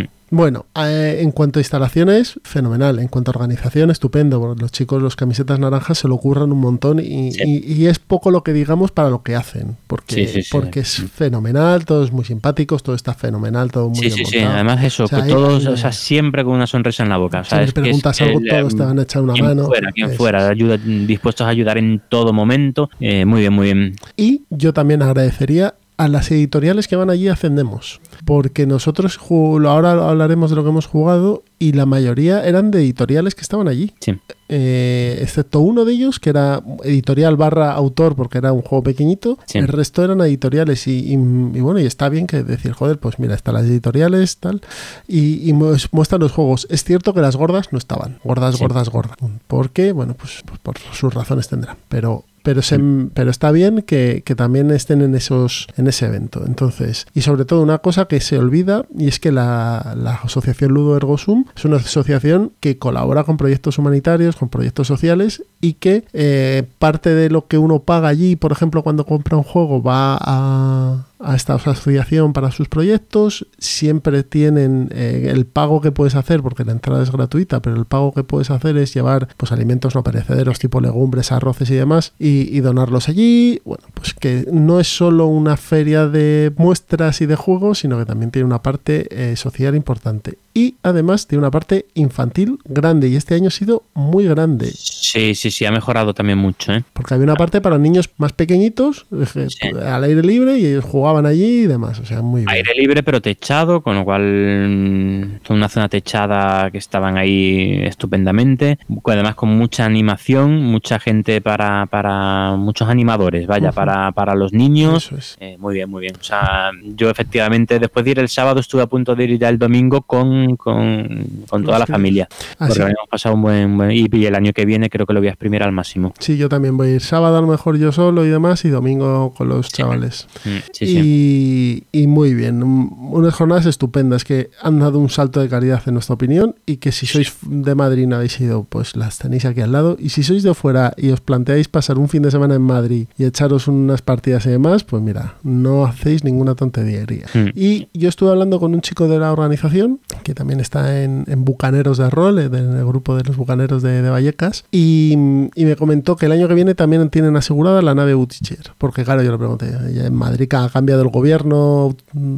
eh, del ayuntamiento, antes estaba el, el de alcaldesa Carmena y ahora está Almeida, y yo le pregunté, oye, ¿y con este cambio que ha habido? Mm, Pues no, nos han asegurado que sí, porque bueno, al final es un evento que eh, al, al ayuntamiento le cuesta entre nada y menos, Mm. pero que fomenta unos valores que bueno, que siempre está bien, que, que- que va dentro de, de la obligación de una de una administración pública. Pero bueno, eso son otras cosas. Así que nada, por lo menos el año que viene, por lo que me comentó esta persona, en la nave Boticher está asegurada. O sea que el sitio sigue, va, va a estar ahí y muy bien. Sí. Y luego otro aspecto eh, muy bueno que tiene es, el- es que viene gente de todos lados y desvirtualizas a muchos, como por ejemplo un saludo desde aquí a, a- a 13 Bicis, el amigo que, que podcaster también, que, nos desvirtualizamos allí en la, Qué mal suena eso. ¿eh? de desvirtualizarse. Sí, sí, sí, totalmente. Y, y bueno, y a los de Zaragoza que vemos todos los años Eh, ahí los en las batalladores. Y, y mucha gente, mucha gente que, que Esta gente con mucha gente y eso siempre... tienen unas jornadas, las jornadas batallador, que son este mes. No sé si os Sí. podréis apuntar ya, pero bueno, la gente del Club Batallador de Zaragoza, que, que está ahí eh, haciendo cosas por la afición y, y nosotros que nos alegramos muchísimo por ello. Mm. Yo por poner un, no un pero, sino una, un punto de mejora Food- para food próxima trucks. edición, ¿eh? Los food trucks que había en las Gen Con. Efectivamente. Eh, la- el tema de la comida eh, se queda un poco justito. Eran bocadillos y es verdad que, bueno, no es que te- es- es- puedes salir y comer fuera, pero es que esa zona de Madrid tampoco tiene mucha restauración. No. Y dentro, al final lo que quieres es aprovechar el tiempo al máximo y se agradece, pues como con- en las, en las Game On, simplemente unos food trucks ahí, en- que además tiene una zona en la que lo pueden poner per- perfectamente, eh, pues eso se agradecería para la para 2020. Sí, pero bueno, oye, no sabemos qué tipo de precios o... Hombre, claro, sí, sí. Pero Sí, sí, sí, es muy fácil decirlo. Y si no, pues, siempre cabe la posibilidad de que te lleves el bocata de casa y ya está. Sí, sí, sí. Pero es, es que es, es que poco más hay, poco margen de mejora veo yo. No, es que eh, ha sido, no, ha sido. Tanto Miguel y yo como Roberto y Antonio que estuvieron con nosotros también, un saludo aquí a ellos. Eh, nos quedamos todos alucinados porque del año pasado este ha pegado un cambio gordo. gordo, Mm, gordo. sí.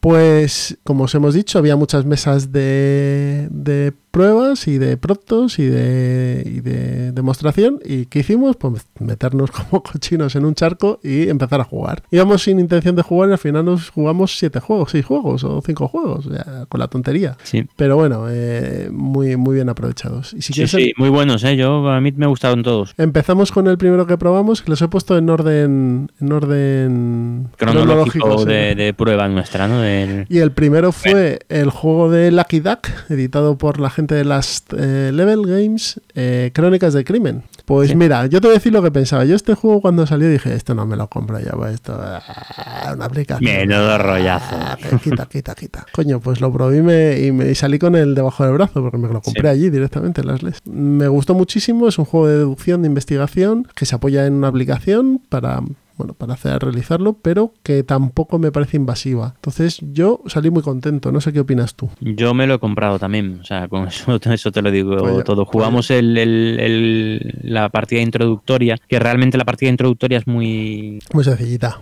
Muy sencillita, es rápida, en, en 20 minutos la he jugado, pero te sirve para verle, yo lo que le vi era el potencial, o sea, yo vi la mecánica, es verdad que la aplicación no es, no es- dices que no es muy, muy intrusiva, pero sí es más intrusiva que el Mansiones de la Locura o que el Imperial Assault. Eh, eh, Es, es Necesitas nece- más el móvil, pero bueno, pero- más, o sea, necesitas más el móvil, pero el juego de verdad es que. Y, y a mí me pasa, ¿eh? pero el juego de verdad no está en la aplicación. El juego de verdad está en tu cabeza, que Claro. es deducir y ver qué está pasando en el caso y hablar con el de al lado y demás. Que Sí, sí, sí, sí. Nosotros después lo jugamos en casa 4, eh, echamos primero la introducción para aprender mecánicas y lo mismo, o sea, es que juegas la introducción y, y- y te queda el saborcillo de "Mm, esto puede dar un juego brutal, o sea, es que esto se puede explotar, puede haber misiones. Entonces echamos una misión, la de, jugamos una misión ya completa, la del... La de la niña, ¿no? No, la de Egipto, la del Museo Británico, vamos, la del, la del bueno, hay una del, del museo, de un- una, una misión en el Museo Británico y la historia muy bien, muy bien, muy bien, o sea, súper divertido, Pues. Está muy bien. Crónicas del crimen. eh, ¿Cuántas misiones viene en la caja? O sea, ¿tres? Eh, son tres misiones, pero una de ellas es triple. Una de ellas es una campaña de tres misiones, o sea que en total son cinco. Cinco son misiones. cinco, dos independientes y una mini campaña de tres misiones. Luego tiene una expansión que se llama Noir. Eso es. Esa yo me la voy a comprar porque me gusta mucho el cine negro, con lo cual eh, ambientada en cine negro, con algún cambio de reglas. Y otra que se llama, no me acuerdo, Bienvenidos a no sé quién, a no sé dónde, no- no acuerdo, sí. o algo así. Que está ambientada en ese, tiene el rollo este de, de Stranger Things, de grupo de niños investigando un crimen, Sí. ¿no? Cada expansión son unos 18 euros, creo. Exacto. Y traen dos aventuras o tres aventuras cada una. Tres o cuatro, ave- Tres sí. aventuras. Y además puedes comprar aventuras DLCs, vamos. pues. Sí, DLCs. Eh, que sí, cada DLC son creo que 6 euros, me parece. Así que al final eh, tienes un paquete variado de, de expansiones, incluso DLCs. Yo creo que sacarán más cositas, así que bueno, si os Sí. interesa, El juego, sí, sí, a mí me parece que, que me- merece mucho la pena. Además, no es excesivamente caro. la caja base no. La Lo, mal- caja, eso es. lo malo es que Es te verdad vengan, que son cinco misiones. Una vez que las has jugado, bueno. lo malo es que te vengan las cartas en portugués como a mí, sí. pero bueno. Sí, pero bueno, eso tiene, es- tiene arreglo. un fallo, eso- y- pero bueno. Eh, yo, bueno, eh, como curiosidad, nosotros jugamos la, la misión esa del Museo Británico y he terminado comprando. O sea, es que los juegos. eh, y mira que esta era de nivel fácil, ¿vale? Hay nivel fácil, medio y difícil. Pues este, en esta de nivel fácil echamos ahí nuestro tiempo y al final he terminado comprando unos paquetitos de estos pequeños deposits, de mini posits, para ir Ah, anotando los nombres, cosas. anotando las relaciones. Este es el marido, no sé quién, este, este se lleva mal con tal, este, a este lo despidieron, a este porque se, nos- se iba, se iba. Y al final una pista era pues Cunningham, eh, no, o sea, un, un- por ejemplo, un- uno de los personajes te dice que al día anterior había estado con Cunningham. Y, ¿Quién era Cunningham? Yo no me acuerdo quién era Cunningham. O sea, y al final, pues eso, comprar material, eso ya es el, el- Y bueno, y trae, trae un add-on esto, que es unas gafas para poner Ah, sí. el móvil y, y hacer que ves. Bueno, Sí, es que eso, eso es, la verdad es que está muy chulo, está muy conseguido. O sea, de la verdad es que no hemos contado nada de las mecánicas, pero bueno, pero mm, esto tampoco, si nos metemos ya en eso, nos Pero a bueno, es, es un juego de deducción y, y Sí. tiene elementos, eh, como os hemos dicho, en una aplicación que te ayuda a hacerlo más atractivo. Sí, te vas moviendo entre localizaciones, y, eh, entrevistando a gente Y y, ya está, y así es. y- y la parte esa que dices tú del addon ese es que tiene, una de las cosas que puedes hacer es... eh, Examinar el escenario del crimen. sí, eso es. Entonces lo puedes hacer. Hombre, yo lo, lo uso en la tablet, con lo cual lo veo en Sí, grande. sí. Pero, pero puedes ponerte el addon este, que es ponerte el móvil en unas gafas así de cartón y es como si lo estuvieses viendo. ¿no? Pero, Sí. pues, Muy buen juego. Lo hemos comprado los dos, juego, con eso sí. ya... así que Para nada. jugar con la familia, genial. O en solitario. En solitario también, pero yo creo que este juego pide jugar con gente para hablar Sí. y ver las Sí, cosas. Sí. Pues el siguiente que probamos fue el Manhattan. Este es un juego clásico, Manhattan. Sí, sí, sí. Eh, abstracto, abs- abstractazo. de- de hacer Abstracto con interacción y puteo. Muy chulo, muy chulo. No me acuerdo quién lo editaba aquí. Mercurio. Mercurio. La gente de Mercurio tenía ahí un, un stand y nos lo enseñaron y la verdad es que lo pasamos muy bien. Este sí, Sí. que es lo que llamamos un juego de club nosotros, que son Sí, sí. juegos que se explican en un minuto y puedes sacar y juegas en 25. Sí, es filler. Es un filler un poquito largo, pero, pero sí, filler y de, y de mucho. de azotarse mucho. ¿eh? Sí, sí, sí. Que ganar eh, mayorías y hay torres. Y... Sí, es por es un juego de mayorías. Básicamente eh, es por, es por mayorías. Mm. Así que Es muy divertido, muy divertido. Jugamos a cuatro, que yo creo que es, eh, su número. número, ideal, eh, porque es un juego de, con mucha interacción y de mayorías. eh, cuanto más jugadores, mejor. Así que nada, si busquéis un filler de construcción de ciudades con materiales chulos y demás, este Manhattan, que es colocación de bloques y colocación de, de rascacielos en unos distritos, que son unos cuadrados de, 9 por- de 3x3, pues eh, os, puede, os puede encajar. Y para niños funciona muy bien, seguro. Sí. Siguiente, la gente de Transhinge Games, la gente del virus, tienen dos juegos de caja grande ahora, creo, que son La Princesa Jing, que ese no pudimos probar al final. No lo pudimos probar, pero tiene una pinta. tiene una curiosa, pinta muy chula. Y Sí. tiene otro que es Cerberus, que probamos, Cerberus. probamos con el, el factotum del, del blog El viernes toca jugar, que estaba el hombre por ahí con un amigo y un, y un chavalín. Y, y probamos, entonces éramos seis los que probamos el este Cerberus, un juego de corre que te pillo, podríamos decir, ¿no? Sí, es una carrera escapando de- El del inframundo. inframundo, co- perseguidos pues por eh, un perrito, Por acá en Cerbero.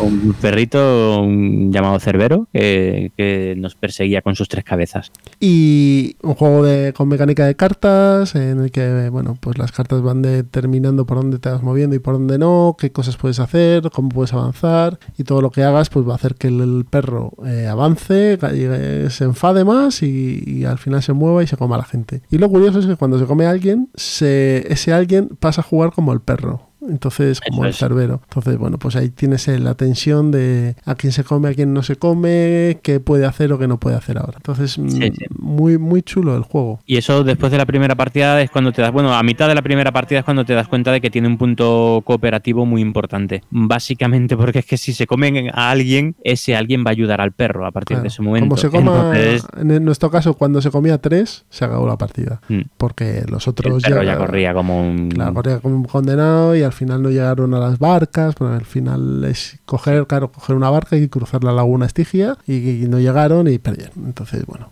muy interesante. Perdimos todos. o sea, No, yo no, yo me convertí en el perro y me comía a los otros. Bueno, sí, yo también. Me, yo, yo fui el primero en caer, creo. El segundo, no, creo que el primero, ¿no? El primero fui yo, que era un perro. Bueno, pues perro nada. no come perro, pero en este caso. Otra vez, otra vez Ciudadano Mipel, el desastre absoluto. ¿eh? muriendo, los dos muriendo- primeros en caer. muriendo como idiotas. Vamos. Pero vamos, muy interesante este Cerberus. Sí, no, creo que todavía, todavía no, ha- no ha salido a la venta, No, pero bueno. pues pero está a punto. creo que está a puntito. Siguiente que tengo por aquí, Overbooked. Overbooked. Este me bien. sorprendió muchísimo porque cuando lo vi dije, "Uf, no me, interesa, no me atrae mucho, la verdad. No, yo igual, yo os vais a sentar aquí, yo pensando por dentro, ¿os vais a sentar aquí? No, no, no, por favor. De Jumbo, Venga, vamos. de- desde aquí un saludo a Jumbo. Nos sentamos y la verdad es que el juego mm, el juego es- no es nuevo, no es un juego nuevo, tiene ya su tiempo. eh, de hecho, ya tiene su tiempo editado en España, ¿no? Porque en creo que nos dijo que, que principios de este año fue cuando lo en primavera, cuando lo sacaron aquí en España. La edición está chula, es eh, Cuenta un poquito de qué va este Overbooked. Overbooked, pues nada, cada eh, llevamos nosotros una, una aerolínea y en un aeropuerto y tenemos que, que meter pasajeros en ese aeropuerto, en ese nuestro avión, de forma que el avión esté lo más lleno posible, eh, que haya cuanto menos gente haya sufrido Overbooked, pues mejor, porque cada pasajero que se va por que no puede subir por Overbooked eh, eh, te quita puntos. Y luego además el situar los pasajeros tiene que tiene una dinámica de punto de puzzle es un- una especie de puzzle que tienes que hacer en, en- en los asientos en el que por ejemplo las parejas de enamorados tienen que ir juntos Sí, eh, los grupos hay un grupo de rugby que tiene que ir que ir eh, hay tres grupos. eh, las parejas de enamorados de dos en dos, no puedes dos. poner, tienen que ser de dos en Si hay tres ya no te cuenta, hay, por te- ejemplo. hay tres grupos que son el azul, el amarillo y el verde, que son eh, jugadores de rugby, ejecutivos y jubilados eran, sí. Eso es, eso es. Y luego también hay niños que tienen que estar sentados eh, rodeados de adultos. Pues hay unas, unas- unos patrones que tienes que, o sea, unas características que tiene que cumplir cada uno de los de los tipos de, de clientes. Para Y eso lo haces con unos con unas cartas que unas cartas que tienen un patrón de, de asientos y son los que tienes que las que tienes que usar. Muy interesante, muy un puzzle muy divertido y que tenía más de lo que creíamos nosotros. Y jugamos la versión básica, que tiene una versión un poco más avanzada con cosas que putean más. Sí, sí, sí, lo he estado, he estado leyendo el manual y, y, o sea, nosotros no jugamos la avanzada, pero tiene cositas interesantes. Tiene eventos, que sacas dos eventos en, al principio del juego y es algo, bueno, no sé, realmente pone eventos, pero lo que hace es darte una puntuación, un objetivo de puntuación final. Tiene, mm, a ver que recuerde, eh, las cartas tienen también un icono que te va, que te limita más el, que no, perdón, al revés, que te da más estrategias para, para usar esa carta, que como por ejemplo cambiar a un, a un pasajero de sitio, te da, te da algunas ventajas para, para jugar. Y muy interesante, la verdad es que a mí es un juego rápido que va a ir al plan malvado, pero vamos, Sí. pero de cabeza. Es un juego de plano malvado. Sí, sí, muy, muy interesante. Me, me- me gustó mucho a mí el Overbooked. Y el siguiente que probamos de Delirium Games es Sevilla 1503. Juego de bazas, juego de, de apuestas, mejor dicho, no de bazas. Juego de, de apuestas. Y de apuesta, pujas. faroleo y, y pique. Muy interesante este juego. Set Muy Collection. Este es un juego que salió por Kickstarter, creo, por Berkami, no logró completar, pero la gente de Delirium ha puesto ahí el dinero en la mesa y lo van a sacar ellos por su cuenta y bueno, pues estábamos con uno de los autores. Sí, Básicamente sí, sí, lo que- lo explicó uno de, los uno de los dos autores. Tienes un, una- un set de cartas y tú vas a, mm, dependiendo de los jugadores, creo que son 5 o 6 bloques de cartas y tú vas a apostar eh, para llevarte los dos, eh, los dos bloques de cartas. ¿Qué son las cartas? En el fondo no dejan de ser partes de un barco, partes de la tripulación o partes de Cargamento. cargamento y otros personajes en la conquista o en el tráfico de, de mercancías con América, ¿no? Pero claro, todas las cartas se tienen que embarcar, entonces el último set de las cartas es el barco y ahí es donde empieza la tensión. Pero además, aparte del dinero que tienes, que es poco, tienes unas monedas falsas para engañar al resto y ver que tú estás pujando más en un sitio que con otro. Y además tienes tres personajes que puedes usar como refuerzo de tus apuestas, pero que si los gastas usando ese refuerzo, al final del turno no te van a permitir los ingresos para ganar más dinero. Entonces, todas estas tres cositas combinadas hacen que el juego se vuelva extremadamente tenso y divertido. Sí, sí, sí. El juego tenso, vamos, tensión tiene to- toda la que quieras. Tiene toda la que quieras. En cada turno, no me acuerdo cuántos tur- turnos eran, eran bastantes. Eran ocho rondas. Ocho rondas. En cada ronda se, eh, se subasta uno de los barcos y cada carta, cada to- todo el resto de cartas del, de- del juego tiene un peso. Un, un- Sí, un valor para embarcar. Sí, aparte de un valor de puntos de victoria o potenciadores de puntos de. Bueno, lo típico de los set collection, de potenciadores de puntos de victoria, o si juntas un X de iguales, o si juntas X diferentes, lo habitual, vaya, desde los set collection. Además de eso, cada una tiene un valor de, de- de lo que ocupa en el barco. Entonces, tú tienes un barco con pa- capacidad 2, por ejemplo, pues solo puedes meter eh, cartas de hasta, hasta valor 2. Eh, hay cartas de un, un cuarto, de un medio y de uno. Luego hay polizones que se te meten y que mm, pesan uno, ocupan un espacio de uno y te quitan, eh, pues eso, te, te- te quitan ese espacio. O cartas que hacen que otras no pesen, por ejemplo. Y, y los barcos van de 2 a 7, creo, ¿no? De El- dos a siete el- es el la capacidad. Y luego hay barcos pequeñitos de uno que van saliendo dependiendo de los que salga al azar en el set de, de- de pujas, ¿no? Sí, sí, bueno. sí. Y bueno, y eso, son- o sea, tiene- da, da muchas, muchas posibilidades. mu- Muchas, muchas. Eso sí, es un juego muy de subastas. Sí. Y al que no le guste esa mecánica, pues no es un juego. Así de claro, porque es la mecánica es la subasta, el faroleo, el comerle la oreja al otro, el apostar y subir, el jugar con el riesgo. Entonces, si no eres de ese tipo de jugador, este juego no es el tuyo. Eso ¿Que te gusta eso? Pues este juego te va a encantar, porque tiene faroleo, tiene jugar con el riesgo y tiene pujas, con lo cual Sí, sí, sí. Yo le, le veo futuro al juego. Es un, es, mu- es un buen juego que y no va a salir muy caro porque es Por lo que nos comentó él, iba a ser 25 euros, con lo cual no es muy caro. Caja pequeñita, pero ilustraciones chulas. Bueno, y qué coño, que, que son dos personas que se han jugado la pasta y, y está sí, muy bien. Sí, sí. Mm. Y yo probé, por, por- lo he incluido aquí, tú no pudiste jugar, No, yo no lo jugué. mm, el Command and Colors Ancients, Batallas en la Antigüedad. Bueno, pues yo lo tuve, pero no lo jugué y lo vendí en su momento y me gustó bastante. Es un juego que, bueno, eh, tiene un motor de cartas, tú vas activando los flancos o el centro de tu formación, tiras dados para ver si hieres o eliminas unidades. Un wargame de, pues, como el Memoir 44. Sí, es, es el mismo motor es del el mismo Memoir motor. 44 y del que el Battle Cry, Battle No, Battle, Ba- Battle Cry, Battle Lord. El primero es el Battle Cry, creo, de ese ti- estilo, que es el de la Guerra Civil Americana. luego el Napoleonics Y también. el, hay, medi- y el medieval, que yo digo, "Mm, pues el medieval no pinta mal, pero bueno. Es un sistema sencillito, un sistema de juego sencillo, pero que tiene su. Y nos, nos lo enseñó Antonio y a mí Paco, el de Club Batallador, Vostok, en Twitter. Y la verdad que muy bien, muy majo el hombre y nos estuvo contando ahí el juego y demás. Y yo perdí miserablemente con Cartago en, contra... Es que al final, claro, si es que me pasa. Yo, yo con Cartago, porque los romanos no son unos violentos. Y claro, los romanos iban hasta arriba de, de legiones y yo iba con tres amigos y uno con la cabra. Entonces pasó lo que pasó. Pero era muy, muy divertido, muy divertido. La Command and Colors. Sí, ese sistema de juego es bueno. Y además, las partidas, para ser un wargame o un Hora y media. wargame, las partidas son. Hora y media tardó, tardamos en un escenario pequeñito, ¿eh? pero hora y media. O sea que, bueno, está. Y esto ha sido lo que hemos probado en, en las LES. En todo, como os hemos dicho, demostraciones. Incluso esta última del Common and Colors lo están montando la gente del Club Batallador, que está montando este y un gira y stand. Y lo que os hemos dicho antes, eh, creo que si podéis estar, sois de Madrid o podéis acercaros en las fechas, merece la pena venir a las LES. Sí, sí, sí, sí. Pero vamos, eh, venid, venid. El año que viene, venid y disfrutadlo. Eso es. Pues si quieres nos vamos a la mesa de pruebas, que es bastante larga porque hemos pasado un verano muy jugón, sobre todo tú. Hablaremos un poquito de cada juego porque es que si no nos vamos a las tres horas. Eso es. Pues nada, a la mesa de pruebas. Hasta ahora.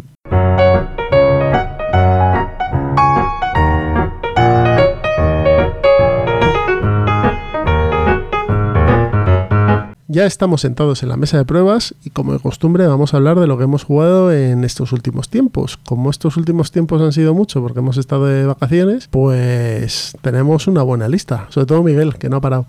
Bueno, bueno, bueno.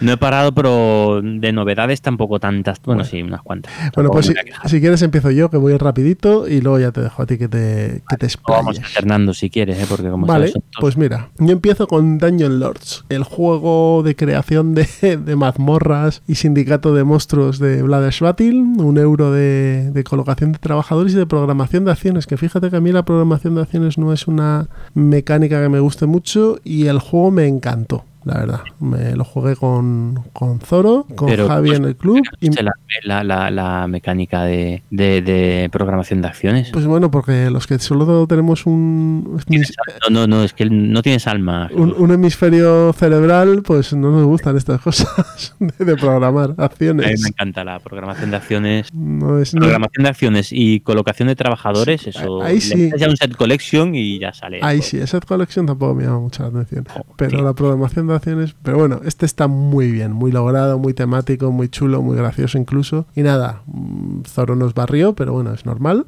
Y, pero yo me lo pasé muy bien. Ahora me queda por probar Dungeon Pets. Así que dale tú a los dos siguientes, que yo... Los dos siguientes. sí, dale a los Bueno, dos. pues voy a empezar por un juego que, bueno, que real- realmente no se ha distribuido aquí en España, pero bueno, a ver, eh, me parece una pena porque a mí me ha parecido un juegazo, que es el Prehistory. Mete hype ahí.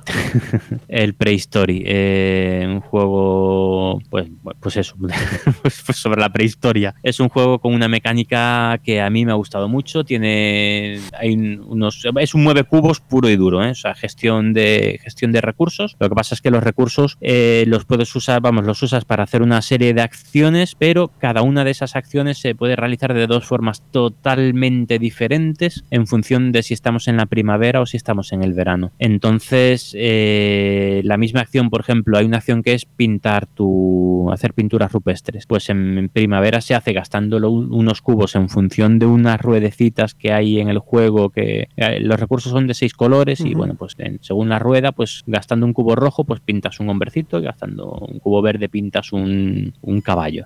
Y eso y luego en verano eh, hay una parte de los de tus cubos de recursos que se convierten en cubos de acción y gastas esos cubos de acción en, en directamente en realizar pues la pintura o realizar la caza. eh, tienes caza, tienes pesca, tienes eh, migración. No recuerdo Recolección habrá también, ¿no? ¿Cómo? Recolección de alimentos. Recolección también, efectivamente. Y eso tiene su punto de set collection con la, con la recolección, mm, porque realmente no es para alimentarte. La recolección al final lo que hace es darte puntos de victoria mediante un set collection. Eh, la pesca te hace subir en un track que te va dando al final de cada turno un- unos, unos Ujú. un dinero, bueno, un- no me acuerdo, unos puntos de desarrollo y puntos de victoria. Y luego además todo eso se traduce en un, en- o sea, todo eso, eh, con todo eso puedes ir a, al- bueno, al lado del tablero de ese tablero de, de acciones hay un tablero hay de mapa, hay un mapa modular que se hace en cada partida y en la que tú puedes ir moviendo tus los miembros de tu tribu, eh, de tu clan, ¿no? Porque se supone que todos somos una tribu eh, que por culpa de la escasez de rinocerontes, como dirían Lelutiers, pues bueno, no es, bueno eh, eh, tenemos que migrar, ¿vale? Tenemos que migrar, entonces cada familia de esa tribu, cada clan, se va a buscar las habichuelas por lo- los páramos y por los bosques y tal. Entonces tenemos que movernos, mo- montar campamentos y conseguir determinadas, determinadas cosas con, en ese mapa, que además da, es un mapa que al final de la partida te va a dar puntos de victoria mediante mecánicas de mayorías en, en unos menires y tal. Si, tienes mayoría de meeples o de, o de campamentos alrededor de un menir, pues ese te puntúa más. Entonces mezcla muy bien eh, el, el- el tablero de acciones, las, las fases de acciones con la fase de movimiento. Está, está, está muy muy bien conseguido. Eh, es durete, el juego es durete, es un juego abstracto también. Oye, una, una, una pregunta. ¿Cómo ha llegado esto a ti, a tus manos, este juego? un tío, de un tío que se llama Atila. Hombre, a ver, el juego. mm, Es un juego polaco esto, ¿no? tuvo- no, no sé de, de dónde es. Él ¿eh? es polaco. o- De Filibert, yo lo saqué de Filibert. De Filibert. Sí, eh, No, porque aquí en España no lo intenté, pero no, pero no, en España no hubo, no, no, no hubo manera. Pero es un juego que ya me, ya me llamó la atención. En, en- era de los que tenía yo en la lista de Essen del año pasado o del anterior, creo que del año pasado, de Essen 18. Lo tenía en la lista de Essen y no, no lo conseguí jugar, no lo conseguía jugar, no conocía a nadie que lo tuviera.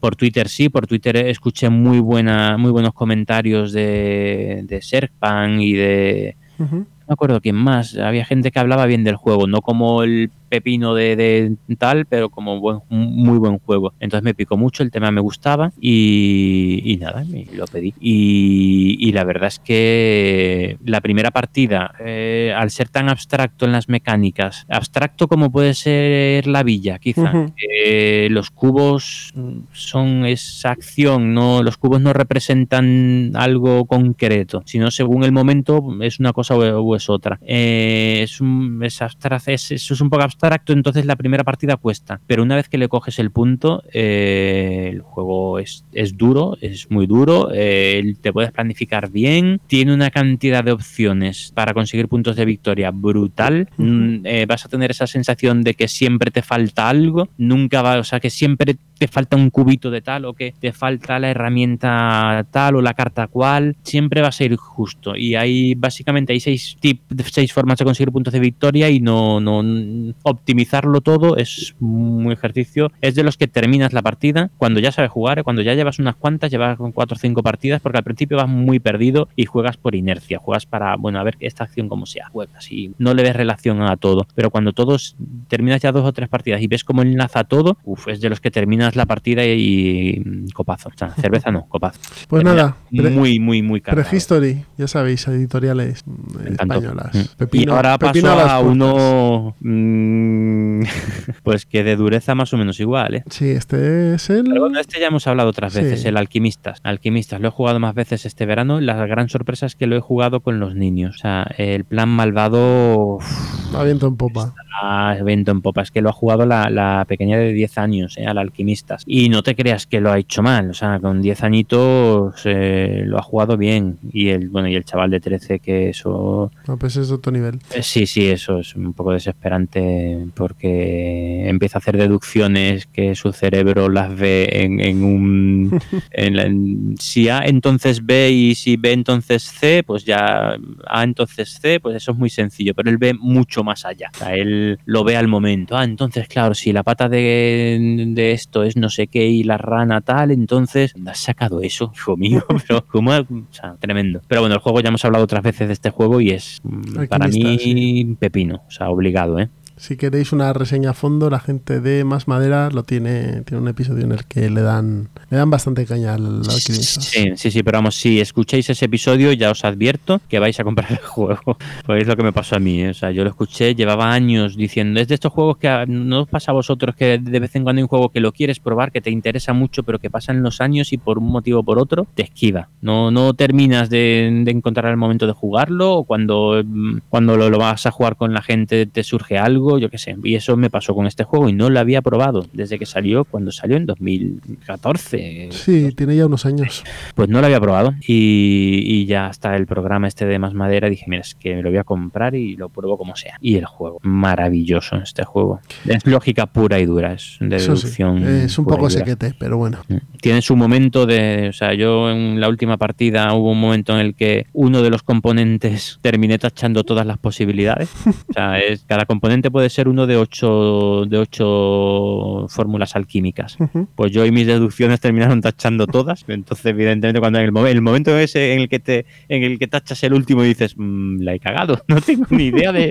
En algún momento he hecho algo mal y no tengo ni idea. Con lo cual, todo lo que tengo marcado en la hoja de ayuda es, no, no me vale para nada. Pero bueno, gracias a Dios, este juego, o sea, ganas, no ganas por adivinar las fórmulas alquímicas de cada elemento, sino ganas por puntos de victoria. Los puntos de victoria se pueden conseguir aunque no sepas trampas, de, o sea, hay mecanismos para formar, conseguir puntos de victoria mm, aún habiéndola cagado. Muy bien. Lo tienes más difícil, claro, pero bueno. Pues si, si quieres pasamos al siguiente. Eh, yo le di a Spartacus, Sangre y Arena. El juego basado en la serie de televisión y muy interesante. Un juego de faroleo también, de, de comerle la oreja al de enfrente, pero con una parte después de, compra de, de gladiadores y combate. Bueno, un juego muy chulo. Lo probé con los abuelos que luego inicié- han hecho un programa con la gente de la tortulia Sí. de esto. Muy bueno, muy bueno el, programa el Juego, programa. ¿eh? juego Es- bastante chulo y larguete, pero, pero bastante interesante el Sí, sí, sí, Spartacus. mm, muy interesante. Así que nada, te toca. Bueno, yo este verano también, bueno, otros juegos de los que ya hemos hablado, como Brass, los dos Brass, Ujú. Birmingham y Lancashire, eh, yo sigo sin tener claro con cuál de los dos me quedo. ¿eh? O sea, Joder. Son dos juegazos. Con los son- dos. Lo he jugado a dos, tres y cuatro jugadores, ya llevo bastantes partidas a los dos y esto, o sea, es que mm, da igual la situación, el momento. Yo ahora mismo antes de acostarme me echaba un Brass, mañana por la mañana antes de ir al trabajo me echaba un Brass Trabajando me he echado un brazo. trabajando me echaba un brass y, y en cualquier momento me echaba un brass. Todo el Juego momento es bueno para echarse un brazo. Bueno, y para, o sea, sigo metiendo ahí cuña del plan malvado. eh, ahora mismo es el juego favorito de mi hijo, el Brass. Dios mío, esto es la felicidad absoluta. Este verano ha jugado al Brass, ha jugado al Kailus. Mm, Yo ya no sé. Ya, Ya. te puedes ir a casa. O sea, ya te puedes ir. que hacer la sección esa de, de que propusieron los abuelos, bueno, que hicieron una sección de si puede Torío me fío, ¿no? Sí, si puede. Torío me fío. Pues ya hay que pasar una, a otras cosas. El lema. Bien. Bueno, yo por mi parte, algo más ligerito. Space Hulk Death Angel, juego de cartas basado en el juego de tablero y minis de Space Hulk. Nada, muy divertido como siempre. Vas ahí, te dan hasta en el paladar y te vas a tu casa. Ya está. Eh, buen juego. A ver, si a ver si lo probamos. Pues es un juego que está muy chulo. ¿eh? Yo no lo he jugado. Y sí, sí, sí, sí, tengo ganas de probarlo. Tengo ganas. Mm. Creo que tenemos ahí uno para el mismo tuyo. Expansiopolis. Expansiópolis. Es que este para el verano. uf, mm, Yo lo muy- jugué con mi mujer y mis hijos en una cama. Todos ahí sentados en la cama jugando en medio con Expansiopolis. Es que es un. es Bueno, de Salt and Piper es uno como del estilo del. car- De hecho, muy parecido al Caravana al Oeste. Más puzzle este y menos interacción, quizá, Sí, porque es sí, sí, sí, sí. Mm. Pero bueno, son 18 cartas igual y con por un lado el juego y por el otro los objetivos y tal. Eh, y en, ca- en cada partida te puntúan tres objetivos diferentes y bueno, lo llevas a cualquier lado. Es que en vacaciones lo llevas a cualquier Sí, lado. bueno, son muy es- portables. eh, lo juegas en 10 minutos, 5 minutos o, o 10 si quieres intentar ganar, si tienes tener que quieres tener alguna posibilidad de ganar porque el juego es, exigente, ¿eh? o sea, Chungo. según la combinación que te toque de objetivos, eh, no es ponerte y "Meh, voy a bajar esta carta, mm, voy a bajar esta, no, no, tienes que analizar la situación y tiene su AP y un su ratito, pasa su ratito dándole bien al coco, ¿eh? con 18 cartas, con 18 cartas en una carterita Enana. O sea, para mí este juego, en lo que es diseño, es una maravilla. Es, lo que es el diseño del juego, de, de un juego, con 18 cartas, hacer algo que ahora mismo me he echado otra partidita y he jugado ya bastantes y son todas diferentes unas a otras. Es que no tienen nada que ver según los objetivos que te toquen. Eso es lo complicado. Eso sí Mm. que es complicado. Con 18 cartas hacer un juego con profundidad. Eso es lo complicado.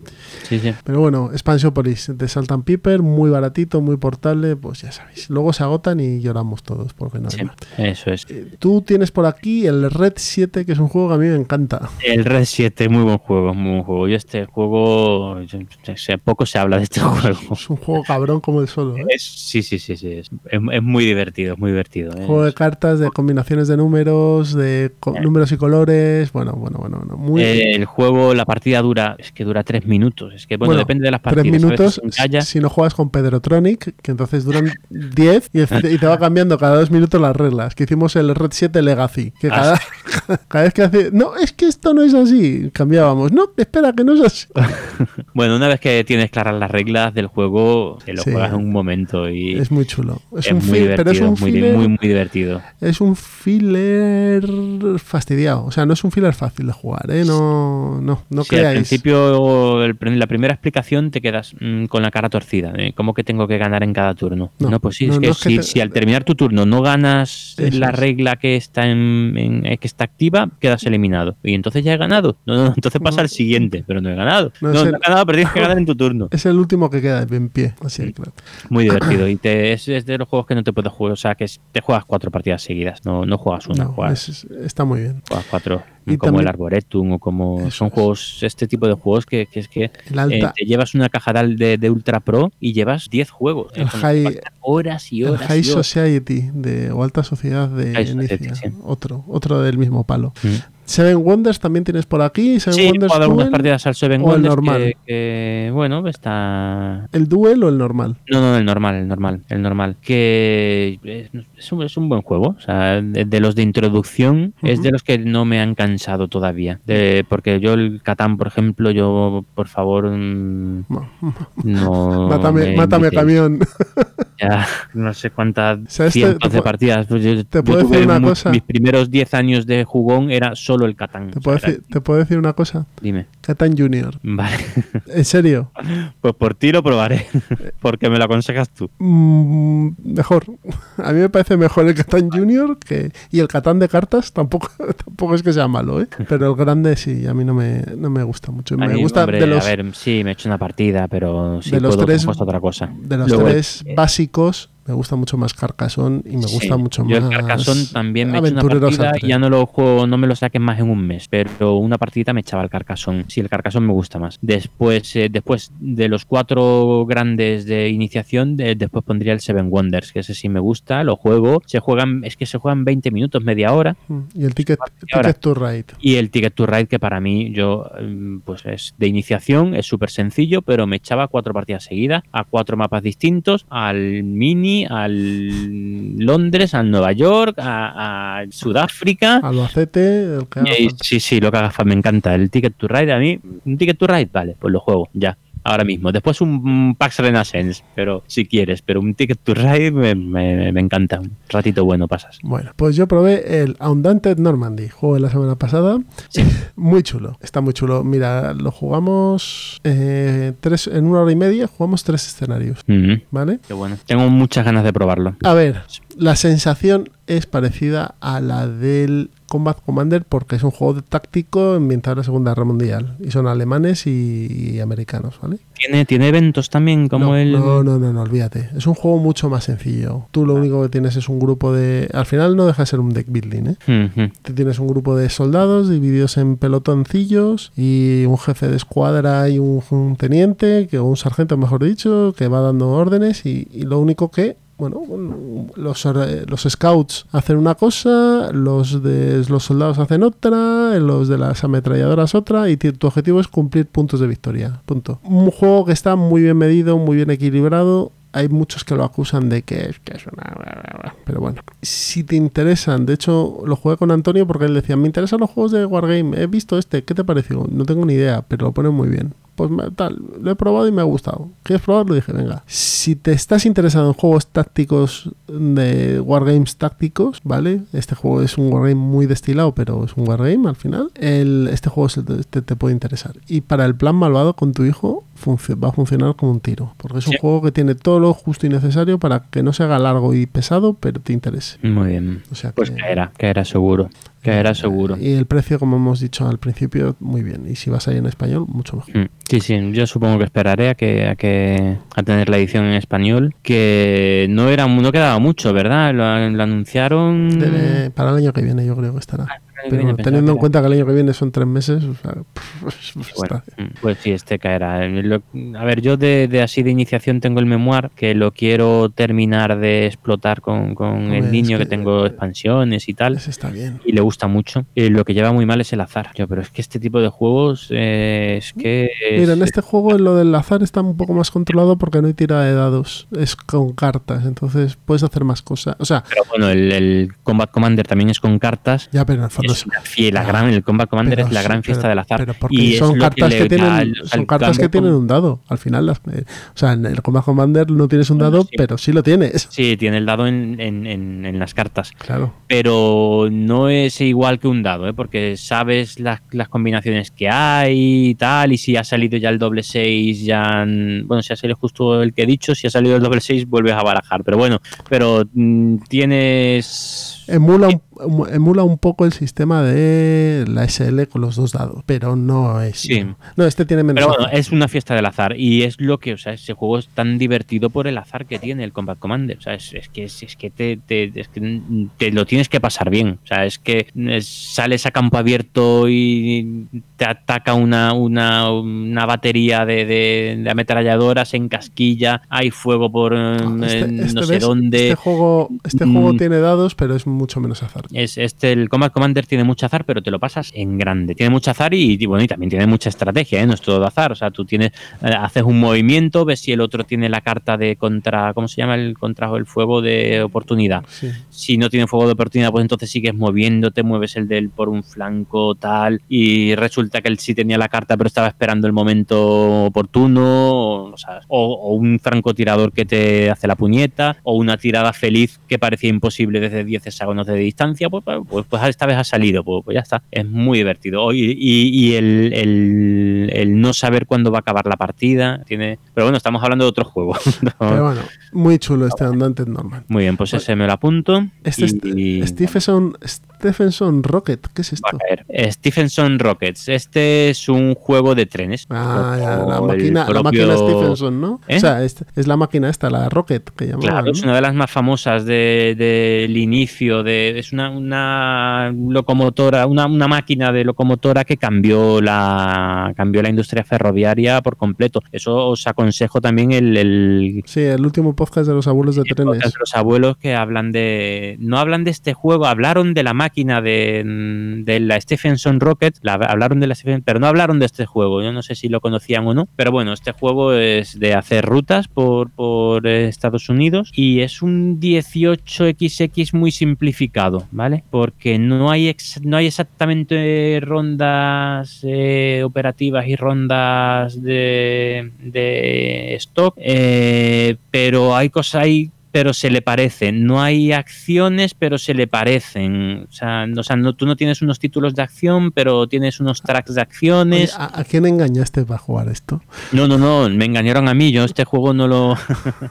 este juego lo jugué con. Lo llevó eh, Imisut Iván en una Sí. quedada allí en Cádiz con, con Joel, con Análisis al Cubo. Joel de, de Análisis al Cubo y Ujú. Iván de eh, Imisut, de, de- de las Tocho Reseñas y demás madera. eh, que quedamos allí con sus parejas también. Y, y, pues uno de los juegos que echamos fue el Stephenson Rocket. Rocket. Y uf, ya me lo pasé en grandes. Fue un juego. A ti todo lo que sean trenes. A mí este. ¿eh? ¿Cómo? Que a ti todo lo que sean trenes. Sí, sí, a mí, efectivamente, a mí los juegos de trenes me gustan y, y establecer tus rutas, tiene mucha interacción, tiene puteo, porque tiene fus- fusiones, tiene eso, incluso fusiones entre empresas, ¿eh? o sea, que, que, que, que tiene su fondo el, el Condenado. juego.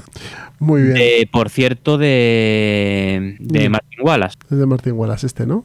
Sí, sí. O sea, que este, es que este, yo de verdad que cada vez me gusta. Bueno, este, este no, es, no es de los nuevos de este hombre, de hecho el juego es del... sí, 99. Es de- y es de Nicia, ¿eh? No Perdón, perdón, eh, perdón, sí, sí, de Nicia. Es, el juego es de Nicia, sí, sí, sí, sí. Nicia 118XX, es que es la bomba. Es, esta. el juego es de Nicia. Que eso, lo que estaba diciendo, que es de, de mis diseñadores fetiche este hombre. Oye, esto, esto que veo aquí. Nicia, todo lo que hace Nicia, quizá Sí. más en la época, igual ya no, ya hace un poquito de tiempo que, bueno, Bueno, ya veremos, porque está el Babilonia este que, que ha sacado la gente de Ludo Nova, que al parecer es una cosa nueva. Sí, pero su época de, de, de Samurai, Tigris y Éufrates, eh, ese tipo de juegos, Stephenson Rockets también es de esa misma época. Que, que te preguntaba, ¿esto de FAE qué es? ¿El Fate acelerado? ¿Estás jugando a rol aquí? FAE El es Fate FAE acelerado. ¿eh? es un juego de mayorías de, de Leo, Colo- Leo Colovini. Ándale, che. ¿Vale? Es un juego que es, es feo a más no poder. la estética del juego, la verdad es que es bastante feo. Este juego lo jugamos también en la misma, en la misma sesión. Eh, yo disfruto como un enano con las, en las sesiones con, con Iván porque lleva unos juegos, eh, siempre lleva juegos súper originales, eh, diferentes y juegos que no tienes muchas oportunidades de, de jugar. Este es un juego de en el que, bueno, se pone un... La verdad es que el tema no sabría decirte cuál, cuál es. Parecen unos espíritus del bosque o algo así. No sé muy bien, hay una serie de clanes o, grupos o por colores y, un mapa bastante enrevesado y con un- unas ilustraciones que mm, eh, complican un poco y tú en tu turno tienes que coger los que están en un sitio y moverlos a, un sitio adyacente, ¿vale? Eh, siguiendo unas reglas y al final pues se va todo va se va mm, puntuando por mayorías, vaya, por, mm, por mayorías de bicharracos. Tiene la particularidad de que no sabes, o sea, al principio del juego se reparten unas cartas de eh, a cada jugador para ver qué, qué color es el que va a puntuar él, pero el resto de jugadores no lo sabes. Entonces tú tienes que ir fomentando que una puntuación suba y al final pues ese es el, el- al final del juego se, se da la vuelta a cada jugador el, el- el- el color que, que él va a puntuar y bueno y, y bueno se hace la puntuación final y, y ya está. Muy bien. O la verdad es que muy, muy interesante, ¿eh? A mí me pareció un juego, se juega en media hora, muy rapidito, las reglas muy sencillas, mm, muy bien. Y el siguiente que veo por aquí que tienes es el Livingston, ¿no? Este tengo yo ganas de probarlo. Sí, eh, Livingston es un, sí es un, eh, este quizá de la sesión, hombre, es- está muy- estuvo muy bien también, ¿eh? A ver, un Es segundito. un juego, un euroclásico. Sí, es un juego de 2009. Eh, es una, o sea, son una serie de fases en las que el, el uso del dinero eh, es es bastante, es- no sé, es un juego bastante curioso. Eh, em, tienes que ir montando unas cabañitas en la, en la zona, en el, creo que es en el oeste. ¿El Livingston no será en África? ¿De Livingston, supongo? En- sí, sí, sí, en África. eh, sí, en, en tribus africanas. Tienes que ir poniendo unas cabañitas. En, el juego está dividido en, en una serie de fases es, en las que vas avanzando en un río y en cada fase se va puntuando unas mayorías en... Es, es muy, muy abstracto, ¿eh? unas mayorías en... O sea, no te, en- no te fue no te, no, no te gustó mucho este, ¿no? Está bien, está bien, pero necesitaría otra partida. Bien. Necesitaría volver a jugarlo. Bueno, pues yo tengo aquí. es un juego entretenido, también tiene su puteillo, tiene, eh, tiene azar porque hay una bolsa en la que vas sacando unas gemas. eh, es- el juego está gracioso, está gracioso. Tiene, mm, eh, tienes que ir guard- durante la partida tienes que ir guardando dinero en una, en una especie de huchita de cofre que tiene cada jugador y, y al final de la partida el que, el que menos dinero haya guardado en el cofre queda directamente eliminado. Ese punto, esa, esa mecánica le da un punto Sí, Sí, interesante. mecánica le da una tensión ahí curiosota, sí. Pero te- es igual que el FAE, necesitaría otra partida más. Eh, en esa sesión eh, comentaban ellos que el que menos les gustó es el FAE, pero a mí el FAE sí me gustó. A mí, yo, quizá Livingston menos, el FAE me gustó más. que te comentaba que, que tiene muy buena pinta este, este Livingston. Por lo que he oído, mm, me interesaría probarlo. Pero bueno, Sí, está bien, se juega muy rápido. Es un, un- si ves las fotos, el, el barquito que hay va avanzando a- a-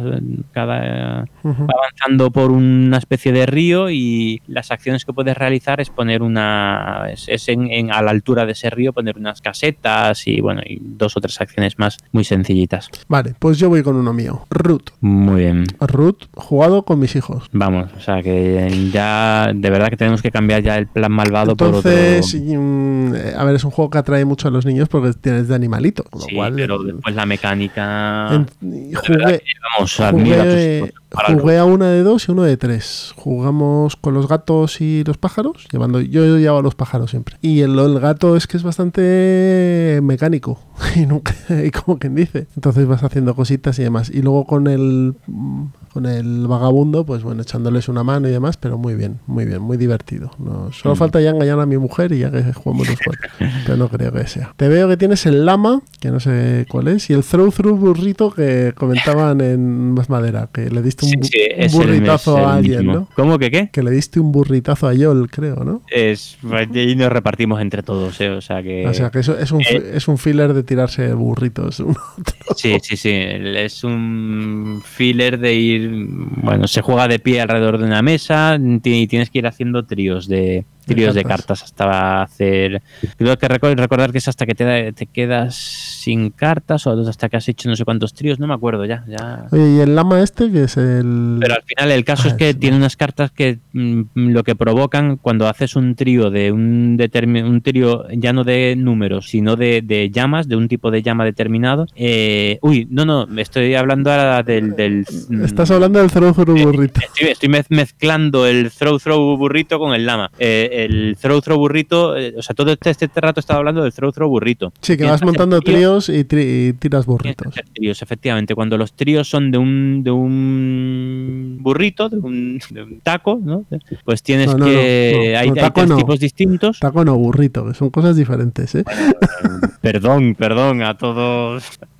La que puedo liar, vamos. Confundirme un taco con un. ¿Qué, qué sabía? burrito. Es verdad, el taco es el que lo mojas, ¿no? En el queso. El y- taco, es el, el taco es el que es como una empanadilla medio cerrada y el burrito está enrollado. Bueno, pues a ver, teniendo en cuenta que me, me estaba liando con el lama, ya pues, esto me lo Ya, permite. son, ya es tarde, ya está. Bueno, pues el throw throw burrito lo divertido es que eso, cuando te bajas un trío de, de, de burrito, hay tres tipos distintos, pero al final se traduce en que dos personas van a coger unos burritos que hay de, de, de goma espuma, de- del material este de las cosas estas antiestrés, no sé si Sí. de las pelotas antiestrés. Pues hay unos burritos de eso que se dejan encima de la mesa y cuando alguien baja un, un trío de burritos, pues los que tiene a su, a su lado, pues tienen que coger un burrito y tirarse uno al otro. O, o hay, hay tres tipos, ¿eh? hay otro que es un due, un dúo, un duelo, que se tienen que poner espalda con espalda, dar tres pasos y dispararse. Es un juego para desestresarse un poquito y. ¿Y- y el lama este? caña, ¿eh? ¿El lama?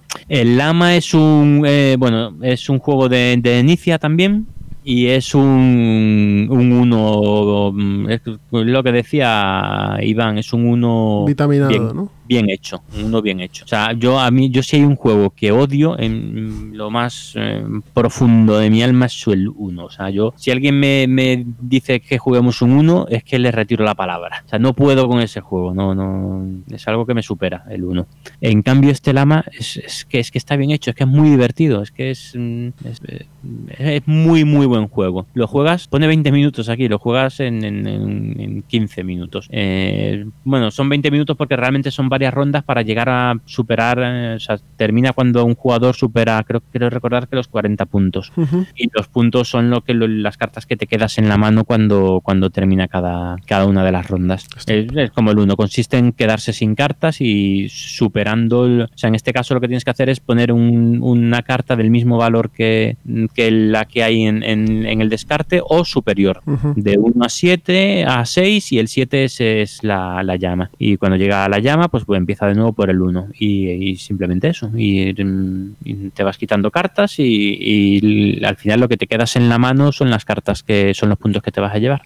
Pero está, está muy bien hecho. ¿eh? Este juego ya es otra cosa. Muy bien. Pues yo termino, si quieres terminamos ya con el último juego de la mesa de pruebas. No, no, yo tengo dos. Yo tengo alguno- Es que- es que alguno no, más. no- no los puse en la escaleta, pero el Barrachi y el Pipeline, Pipeline. tengo que hablar de ellos. Vale. Pues Majesty. Muy bien. Juego de creación de reinos. Tienes 4, 5, 6, 7, 8 cartas que son ubicaciones de tu reino y lo que vas es jugando un mazo en el que van saliendo los habitantes del reino y pues eh, la molinera, el posadero, la bruja, el soldado, el guardián, etcétera. Esos los puedes ir ganando sin coste por cogerlos o si quieres avanzar en la cola vas pagando unos meeples y eh, que tienes y te lo llevas, ¿no? Y cuando lo colocas en su ubicación, cada uno tiene una ubicación, pues ganas unos puntos de victoria. ¿Qué pasa? Que es un juego de mega combos. Eh, cuantos más molineros, más puntos de victoria, pero si además activo el tengo muchos molineros y activo el cervecero, gano más puntos porque el cervecero me da puntos por los molineros, etcétera. Eh, termina cuando llegas a 12 mm, a 12 habitantes de tu pueblo o de tu reino y luego ya el que tenga mayorías de habitantes respecto a los otros puntúa y el el que y bueno y, y el que tenga también los puntos que haya acumulado de antes, etcétera. Un juego que se hace muchos puntos, muy chulo de producción. Aquí lo edito de Vir, yo tengo la versión francesa eh, con fichas tipo eh, ¿cómo se llama este juego? Splendor, un chu- juego muy chulo. Se juega en 25 minutos. Va a 2 va tirado, va rápido, tengo que probarla a 3 o 4. Pero un juego que está muy bien, ¿eh? Bueno, muy bien. Con un toquecito de interacción, toquecín, pero ya está. Te toca. Muy bien, pues yo termino con los dos pipeline. pesos pesados. Sí, yo termino Eh, luego con el último, que me queda a mí uno más, pero habla Ah. de estos dos y terminamos ya Vale, de- pues voy a empezar por el pipeline, que eh, juego de destilación de destilación no, eh, o sea el crudo eh, refinerías. ¿no? ¿Cómo? El crudo se refina. Refinar, eso, refinar. Uy, ya estaba, es- yo estoy pensando ya en el orujo. Tenían que hacer este mismo juego con orujo y exitazo, vamos. Pues no, ese es de, de refinar petróleo, ¿vale? Compras crudo, eh, lo refinas y lo vendes. O sea, mm, básicamente es eso. Eh, lo que pasa es que la gracia que le mete es, primero, que hay tres tipos de crudo diferente y segundo, que la forma de, de destilar, estoy, al final... De que- refinar. al final hay que sacar un juego de orujo. Estoy deseando que saquen un juego de orujo gallego. Eh, al final, eh, eso, la forma de refinar el crudo, que lo puedes refinar hasta tres niveles, es un puzzle de tuberías que es súper adictivo. O sea, es un puzzle muy sencillito. Tú tienes que ir formando unas, un, un laberinto de tuberías de tres colores distintos y con cada color, en función de la longitud de esa tubería, pues puedes refinar más o menos un, ese tipo de, de crudo. Y, el resultado es que te montas un puzzle en tu tablero de jugador que es de lo más entretenido. O sea, es, mm, eh, es verdad que no es que sea eh, mentalmente de los más exigentes, no es una dureza extrema, pero tiene su cosa hacerlo bien. ¿eh? Y esa mecánica que en el fondo es muy sencilla, le meten unas cuantas cositas como las máquinas y las tecnologías que puedes ir desarrollando para eh, meterle un poquito más de fondo estratégico, eh, sobre todo con las cartas de, de tecnología. Meten también contratos, lo típico el en este tipo de juegos de meter contratos de cuando tienen de, de tres eh, barriles de petróleo de refinación máxima azul y un barril medio eh, amarillo. Unos requisitos, ¿no? Para puntuar eh, Y más puntúa, cosas. efectivamente. En- y al, bueno, al final es un juego económico, ¿eh? O sea, tú, tienes, tú compras crudo, que según el mercado, según la oferta y la demanda, el, el crudo va a estar a un precio y vendes, puedes vender ese mismo crudo si necesitas dinero, pero lo suyo es refinarlo y venderlo. Mm. Eh, lo vendes mucho más caro, pero también, o sea, está tiene implementadas mecánicas de oferta y demanda, que cuanto más mm, vendes de un tipo de crudo, de, de petróleo, pues el precio, o sea, el siguiente jugador, pues ya lo va, si quiere vender ese mismo petróleo, pues va a ganar menos dinero, pero podría comprar ya pet- petróleo ya refinado. Eh, al mismo tiempo, tu tablero de jugador lo tienes que, tienes que ir mejorándolo para ser capaz de almacenar eh, cada, cada uno de los tipos de, pe- de petróleo, desde, desde el crudo hasta el más refinado. Y básicamente ese es el juego. Es, es, mm, son tres años, cada año una serie de fases y se van haciendo eh, turnos hasta que hasta que termina y al final gana el que, el que más el que más dinero ha hecho. No va por puntos de victoria, es, es por dinero. Bueno, que realmente, a ver, la inmensa mayoría de los juegos es lo mismo, puntos de victoria y dinero, Sí, ¿no? pero- Pero bueno, son dos formas de, de hablar de lo mismo. Y el siguiente es el Barras. Eh, bueno, sí, Pipeline muy recomendable. ¿Eh? O sea, Vale. Materiales espectaculares, materiales muy buenos. ¿De qué editorial Y ahora- este? Espera que lo busco. Eh, y ahora, eh, hablando de materiales, pues ya enlazo con el, con el Barrach, ¿vale? Eh, voy a hablar básicamente del juego, de la mecánica de la sensación de juego. Pipeline Eh, de Capstone Games, que lo sepáis. Sí, eh, Barrach para mí eh, he jugado todavía poco, pero apunta a top 10, ¿eh? o sea, apunta muy, muy alto. Para mí es de los mejores euros de los últimos, no sé, o sea, lo metería en un top 5 de los últimos 5 años fácilmente, con mucha facilidad. Eh, creo que si le falla algo es que creo que es muy dependiente de- del mapa y que no vendría mal expansiones de, de mapa. O sea, mapas nuevos, como, como. Aunque bueno, a ver, eso también le puede pasar al Brass. El Brass depende, tiene una dependencia del mapa muy importante. Y hemos estado toda la vida con un solo mapa de Brass, hasta que ahora han sacado el, el otro. Eh, pero yo este lo veo todavía más dependiente. El mapa es más pequeño, tiene muy pocas presas y las conexiones entre presas, pues eh, las potentes son las dos o tres conexiones de cinco que hay de arriba abajo y hay, o sea, hay, hay tres puntos muy claves que son siempre los mismos, ¿vale? No sé si me explico. Entonces, eh, le veo el punto débil ese de, de, de- de la rejugabilidad por el tablero. Bueno, más que rejugabilidad, porque tiene mucha rejugabilidad, por otros lados. Pero el tablero yo le metería un segundo tablero, como a los eh, aventureros o Age of, o Age of Steam. Supongo que si el Mm. juego va bien, sacarán cosas. Supongo, pero ahí este es un juego tipo, o sea, de ese estilo, Age of Steam, que, que dependiendo del tablero mm, te va a cambiar mucho. Pero bueno, dicho eso, el juego es un pepino, o sea, el juego es un, pe- un pepinazo. Pues si sea, quieres ahí- hacemos una cosa, lo probamos y lo traemos como un entremés y lo de, le damos a fondo, ¿vale? Me parece perfecto. Eh, tienes que generar energía eléctrica. Para ello, lo que necesitas para generar una, una, eh, energía eléctrica, necesitas eh, construir eh, central hidroel- hidroeléctrica. ¿Cómo te llegue el agua a esa central hidroeléctrica? Pues ahí ya pasa algo parecido que con el Brass eh, y el carbón. Yo quiero construir un ferrocarril. El carbón, hombre, si es mío, mejor. Pero si no es mío, pues, pues le cojo el carbón del de al lado, le hago el favor a, a él, pero yo también salgo gana- ganando. Pues aquí también hay mucho, mucho, mucha interacción de ese tipo.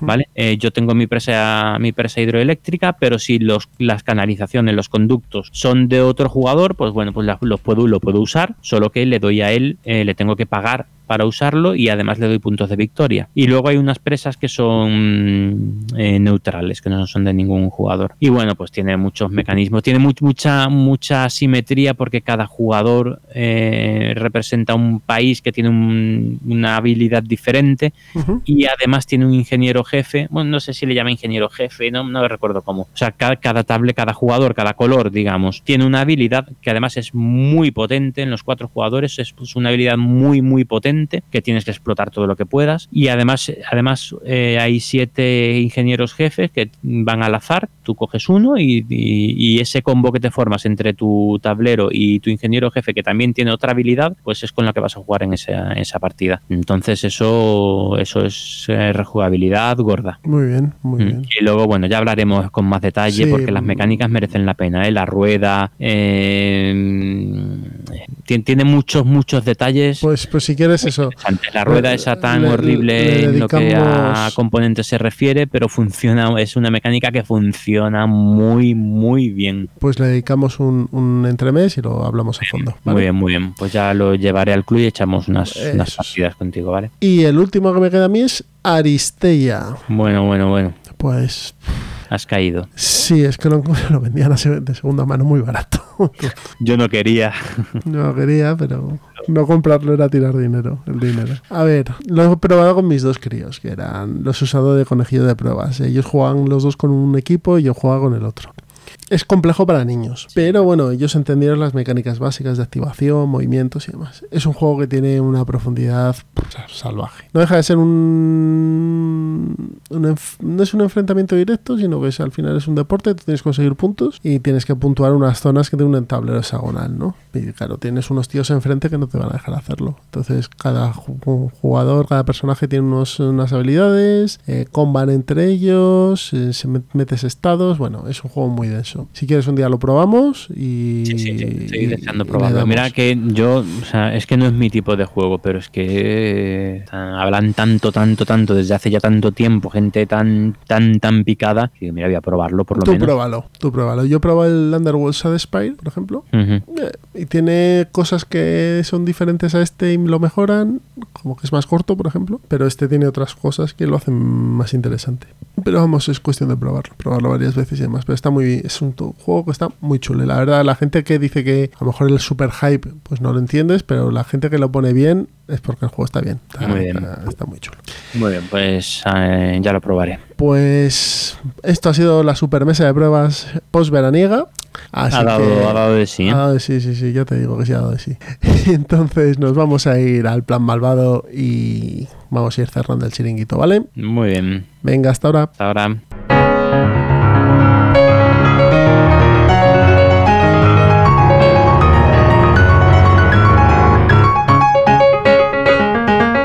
Se termina Ciudadano Mipel, pero como de costumbre, antes nos tenemos que pasar por el plan malvado. Y hoy traemos dos juegos que ya están a otro nivel, diría yo. Si quieres empiezo yo, Miguel. Mm, Muy bien, como quieras. Año 2013, Matías Kramer, Stefan Malz, Luis Malz, artista Michael Mensen. Estamos hablando de Rococó. Rococó es un euro eh, que nos lleva al palacio, a la corte de Luis XVI. Y vamos a ser sastres. Vamos a tener una, una fábrica de, trajes y vamos a elaborar trajes para la nobleza francesa. ¿no? Un juego que consiste en eh, una mano de cartas en el cual vamos a tener tres tipos de personajes. Vamos a tener a los maestros, vamos a tener a los aprendices y vamos a tener a los trabajadores. Y cada uno de ellos va a poder hacer una de las seis acciones que hay. Hacer un traje, pedir el favor de la reina, despedir a los, al resto de, de los miembros del taller, comprar mercancías. Y lo curioso de eso es tienes un tablero central que es el palacio en varios niveles. Es lo que puedes o no puedes hacer cuando haces un traje. El objetivo del juego es hacer trajes. Pero además, eh, lo que puedes hacer con el traje varía dependiendo de tu decisión. Tú puedes o vender el traje, con lo cual te llevas el dinero y ya está,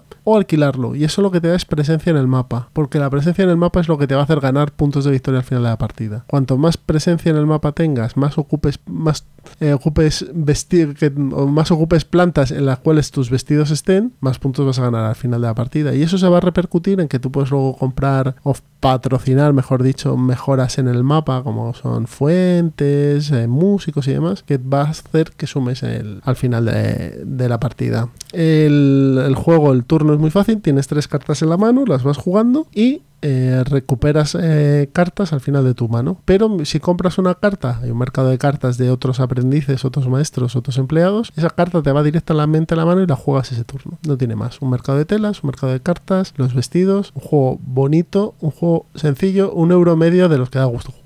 Lo jugué con mi hija la primera vez, no le terminé de convencer hace un tiempo, lo he jugado esta vez a tres y les ha gustado mucho a los tres. Mm. Única, a partir de 12 años pone en la BGG. única pega que se puede hacer un poco largo. Un- entre una y dos horas. Que se puede hacer un poco largo. Sí, eso. A ver, el peso que pone es de 3,11. Supongo que eso está hinchadísimo, ¿no? Es que es lo que te, te he dicho, es que no tiene mucho más, ¿eh? Mm, Pues Ya, le veo el peso muy O hinchado. sea, lo que es la mecánica, Eh, lo que pasa eh, es que se hace largo. A ver, también en el peso va la toma de decisiones de decir, voy a tomar, ponerme aquí, no me voy a poner aquí, voy a hacer esto, no voy a hacer lo otro, tal. sí, sí. mm, Que eso cuando juegas con niños lo tienes que, re- lo tienes que reducir. sí. Pero las mecánicas del juego no son muy complicadas tampoco. Lo que pasa es que, 10 años le pondríamos, ¿no? sí, 10 años y si tus hijos son muy inquietos, a lo mejor quítale dos rondas, quítale dos turnos y acábalo en dos turnos antes y haces la puntuación porque no va a influir mucho más. Vale. Sí, además- y a los niños lo de los juegos largos sí que les. Les aburren. Sí, Porque sí, no dejan de ser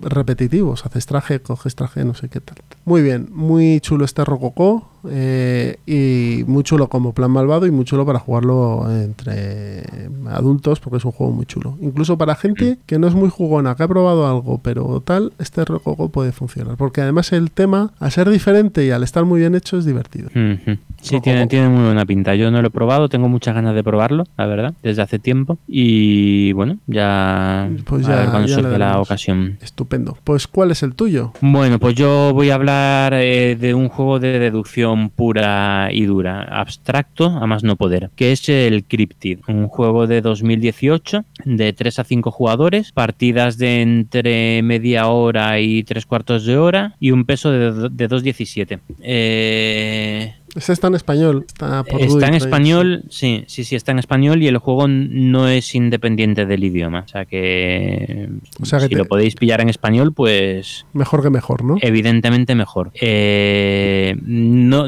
a ver, tampoco es un inglés complicado, pero, pero sí que tiene matices que pueden confundirte. Y este, este, el problema que tiene este juego es que si te confundes, a a ver, tú tienes aquí un mapa hexagonado, un mapa hecho de hexágonos en los que los jugadores van a ir poniendo eh, cubos o discos en función de unas pistas, ¿vale? El juego consiste en encontrar, el objetivo del, del juego es encontrar un, un monstruo, un monstruo llamado Cryptid, ¿vale? Eh, entonces cada, cada uno de los jugadores tiene una pista. Una pista del estilo, eh, Cryptid puede estar en desierto o montaña, ¿vale? O Cryptid puede estar eh, en un monolito o hasta dos distancias, de, hasta dos hexágonos de distancia eh, de un monolito, ¿vale? Hay seis tipos de, de- pistas así, seis tipos diferentes. Cada uno de esos tipos, pues con distintos, eh, o sea, uno es de desierto y, bosque, otro es de agua y no sé qué, o sea, y cada uno de los seis tipos es de,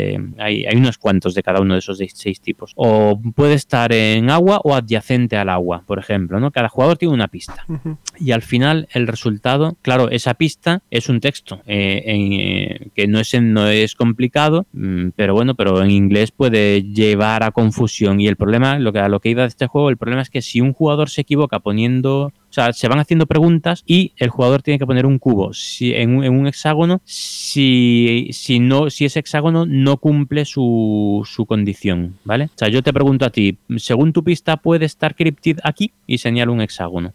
Tú ni, es que no tienes ni que hablar, tú simplemente pones un cubo para decir que no o un disco para decir que sí, ¿vale? De tu color. Entonces, si pones un disco, ya sé que ese hexágono cumple tu condición, cumple tu pista, ¿vale? Si pones un, un cubo, ya sé que ese hexágono no cumple tu condición. Entonces, eso a medida, medida que avanza la partida, el tablero se va llenando de cubos y discos y tú vas ya vas teniendo pistas del, de- o sea, indicios de la pista que va a tener cada jugador. Después de 10 turnos, 10 rondas o 8 rondas o 7 rondas, pues ya, ya sé que mm, el de enfrente, mm, yo juraría que la pista que tiene es que no puede estar ni en agua ni en pantano por ejemplo. Entonces ya en el resto del mapa, suponiendo que esa pista sea correcta, pues ya me quito un buen, a lo mejor me quito la, la dos- una tercera parte del mapa, más la pista que sé yo, pues me van quedando ya menos hexágonos, hasta que ya mm, o adivino todos o me lanzo y digo, eh, creo que Cryp- Cryptid está aquí, porque Cryptid solo puede estar en un hexágono en cada partida. Y no se mueve, ¿no? No, no se mueve. Eh, según las pistas de todos los jugadores, al final el, solo hay un hexágono en todo el mapa que cumple las pistas de todos los jugadores. Y esa es una absoluta genialidad de este juego. O sea, yo no sé cómo está hecho matemáticamente para hacer eso, porque es que es- a, mí, a mí me parece maravilloso. O sea, Y no es eh, siempre el mismo, ¿no? el meca ¿Cómo? O sea, en diversas partidas no es siempre el mismo. No, no, no, hay, hay muchos, muchos, mu- muchísimas combinaciones. Y, y- y además, según el número de jugadores, son combinaciones distintas. Y, y eso o sea, es, es maravilloso el juego. Es- es que, eh, que con tres pistas distintas solo quede un, un sitio en el que pueda estar Cryptid. Y, y en esa misma disposición de tablero, porque el tablero es modular. Si son cinco jugadores, cambian las pistas y para que sea otro otra loseta. Y solo puede ser un, un hexágono. Pues eso es, vamos, como diseño, de verdad que yo no sé cómo lo han hecho, pero uff, muy, muy, muy, muy bueno este. O sea, como diseño, esto es un sobresaliente, pero como la copa de un ¿Y pino. con niños qué tal funciona? Con niños funciona muy bien, muy muy bien. Lo he jugado con los pequeños de 10, de 10 y de 13 años. Lo que pasa es que los míos ya no son tan pequeños, pero bueno, la pequeña tiene 10 años y lo ha jugado muy bien, ya ha ganado alguna partida y muy bien, muy bien. El problema, eh, a lo que iba que desde el principio, el problema es que si en algún momento alguien se equivoca y en vez de un cubo pone un disco, eh, puede destrozar la partida a todos. No es como en el alquimistas que si te equivocas tú te lo comes, o sea, solo te haces daño a ti. Aquí, si pones mal una pista, La has liado, bacalao. eh, la has liado, la has liado. Hay un mecanismo en el manual que cuando te das cuenta, pues tienes pues, rectificas y además tienes una penalización que es poner otra, otro, otro, otra pista en el tablero. sea, estamos hablando de un juego para niños de a partir de 10 años, ¿no? Sí, si pone 10 años y yo creo que está bien. ¿eh? Más pequeños mm, le puede, les puede frustrar un poco. Si son más pequeños, porque aturulla un poco. O sea, al final ves un tablero lleno de colores, ¿Y de cubos de y, discos de colores. ¿Y número de jugadores? De 3 a 5. Y, Y- funciona muy bien de 3 a 5, ¿eh? en, en los tres, las tres combinaciones. O sea, funciona muy bien. Muy bien. Deducción pura, o sea, Vale. juego deductivo. Pues eh, tenemos por un lado Cryptid, que está editado por la gente de Do It Games. O sea que, que lo tenéis en español, un juego de deducción. Y por el otro lado, Rococo, que lo vais a tener más difícil de encontrar, lamento decirlo, porque es del 2013 y ya no hay mucho, y se vende muy caro. Pero bueno, si podéis eh, probarlo, echadle una mano. Estos dos han sido los juegos del plan malvado. Así que hoy nos ha quedado aquí una cosa interesante, ¿no, Miguel? Sí, sí. Larguita, quedado- además. Yo creo, vamos, es posible que sea el programa de Ciudadano Mipel en el que mm, de más hemos hablado de más juegos. Yo más, creo que más sí. cantidad de juegos. Yo creo que sí. Pues nada, como sabéis, estamos presentes en redes sociales, en Twitter en arroba ciudadanomipel, nuestro blog, eh, ciudadanomipel.wordpress.com. Miguel tiene su propio Twitter que es... Arroba entre Mipels. Yo tengo el mío que es arroba eh, citizenpincer y tenemos también una cuenta de correo que es ciudadanomipel ciudadano.mipel.gmail.com Aparte de eso, si queréis, eh, tenemos el grupo de Telegram, que cada vez hay más gente, hay mucho movimiento. Sí, y es verdad que no, creo que no lo habíamos comentado en ningún programa, lo del grupo de Sí, Telegram. sí, ¿no? sí, sí, sí, lo comentamos en el anterior. Ah, vale, vale. Que muy. A ver, yo participo muy poco por, por, por temas de tiempo, pero permite un contacto directo con, con los oyentes que a mí me encanta. ¿eh? O sea, Está- está- me parece está muy- estupendo. o sea, un muy bien. invento genial. Muy a gusto. Muy todos. Bueno, muy bueno. Así que os animo a, A uniros. a uniros, sí, sí. Y dentro de poco, programa 35, ya un programa con un número ya un pelín más redondito. Y traemos cosas interesantes y a lo mejor invitado. Así que Sí, sí, sí. Eso, eso espero. en breve estamos por Eh, aquí. vamos, sí, vamos a ir trayendo cositas. mm, tenemos muchas cosas en mente para esta temporada. Sí. Así que nada, Miguel, buenas noches. Vamos a dormir, que ya es hora. Eso es, que ya, ya va siendo hora. Y al resto, un abrazo fuerte. Hasta luego. Hasta luego.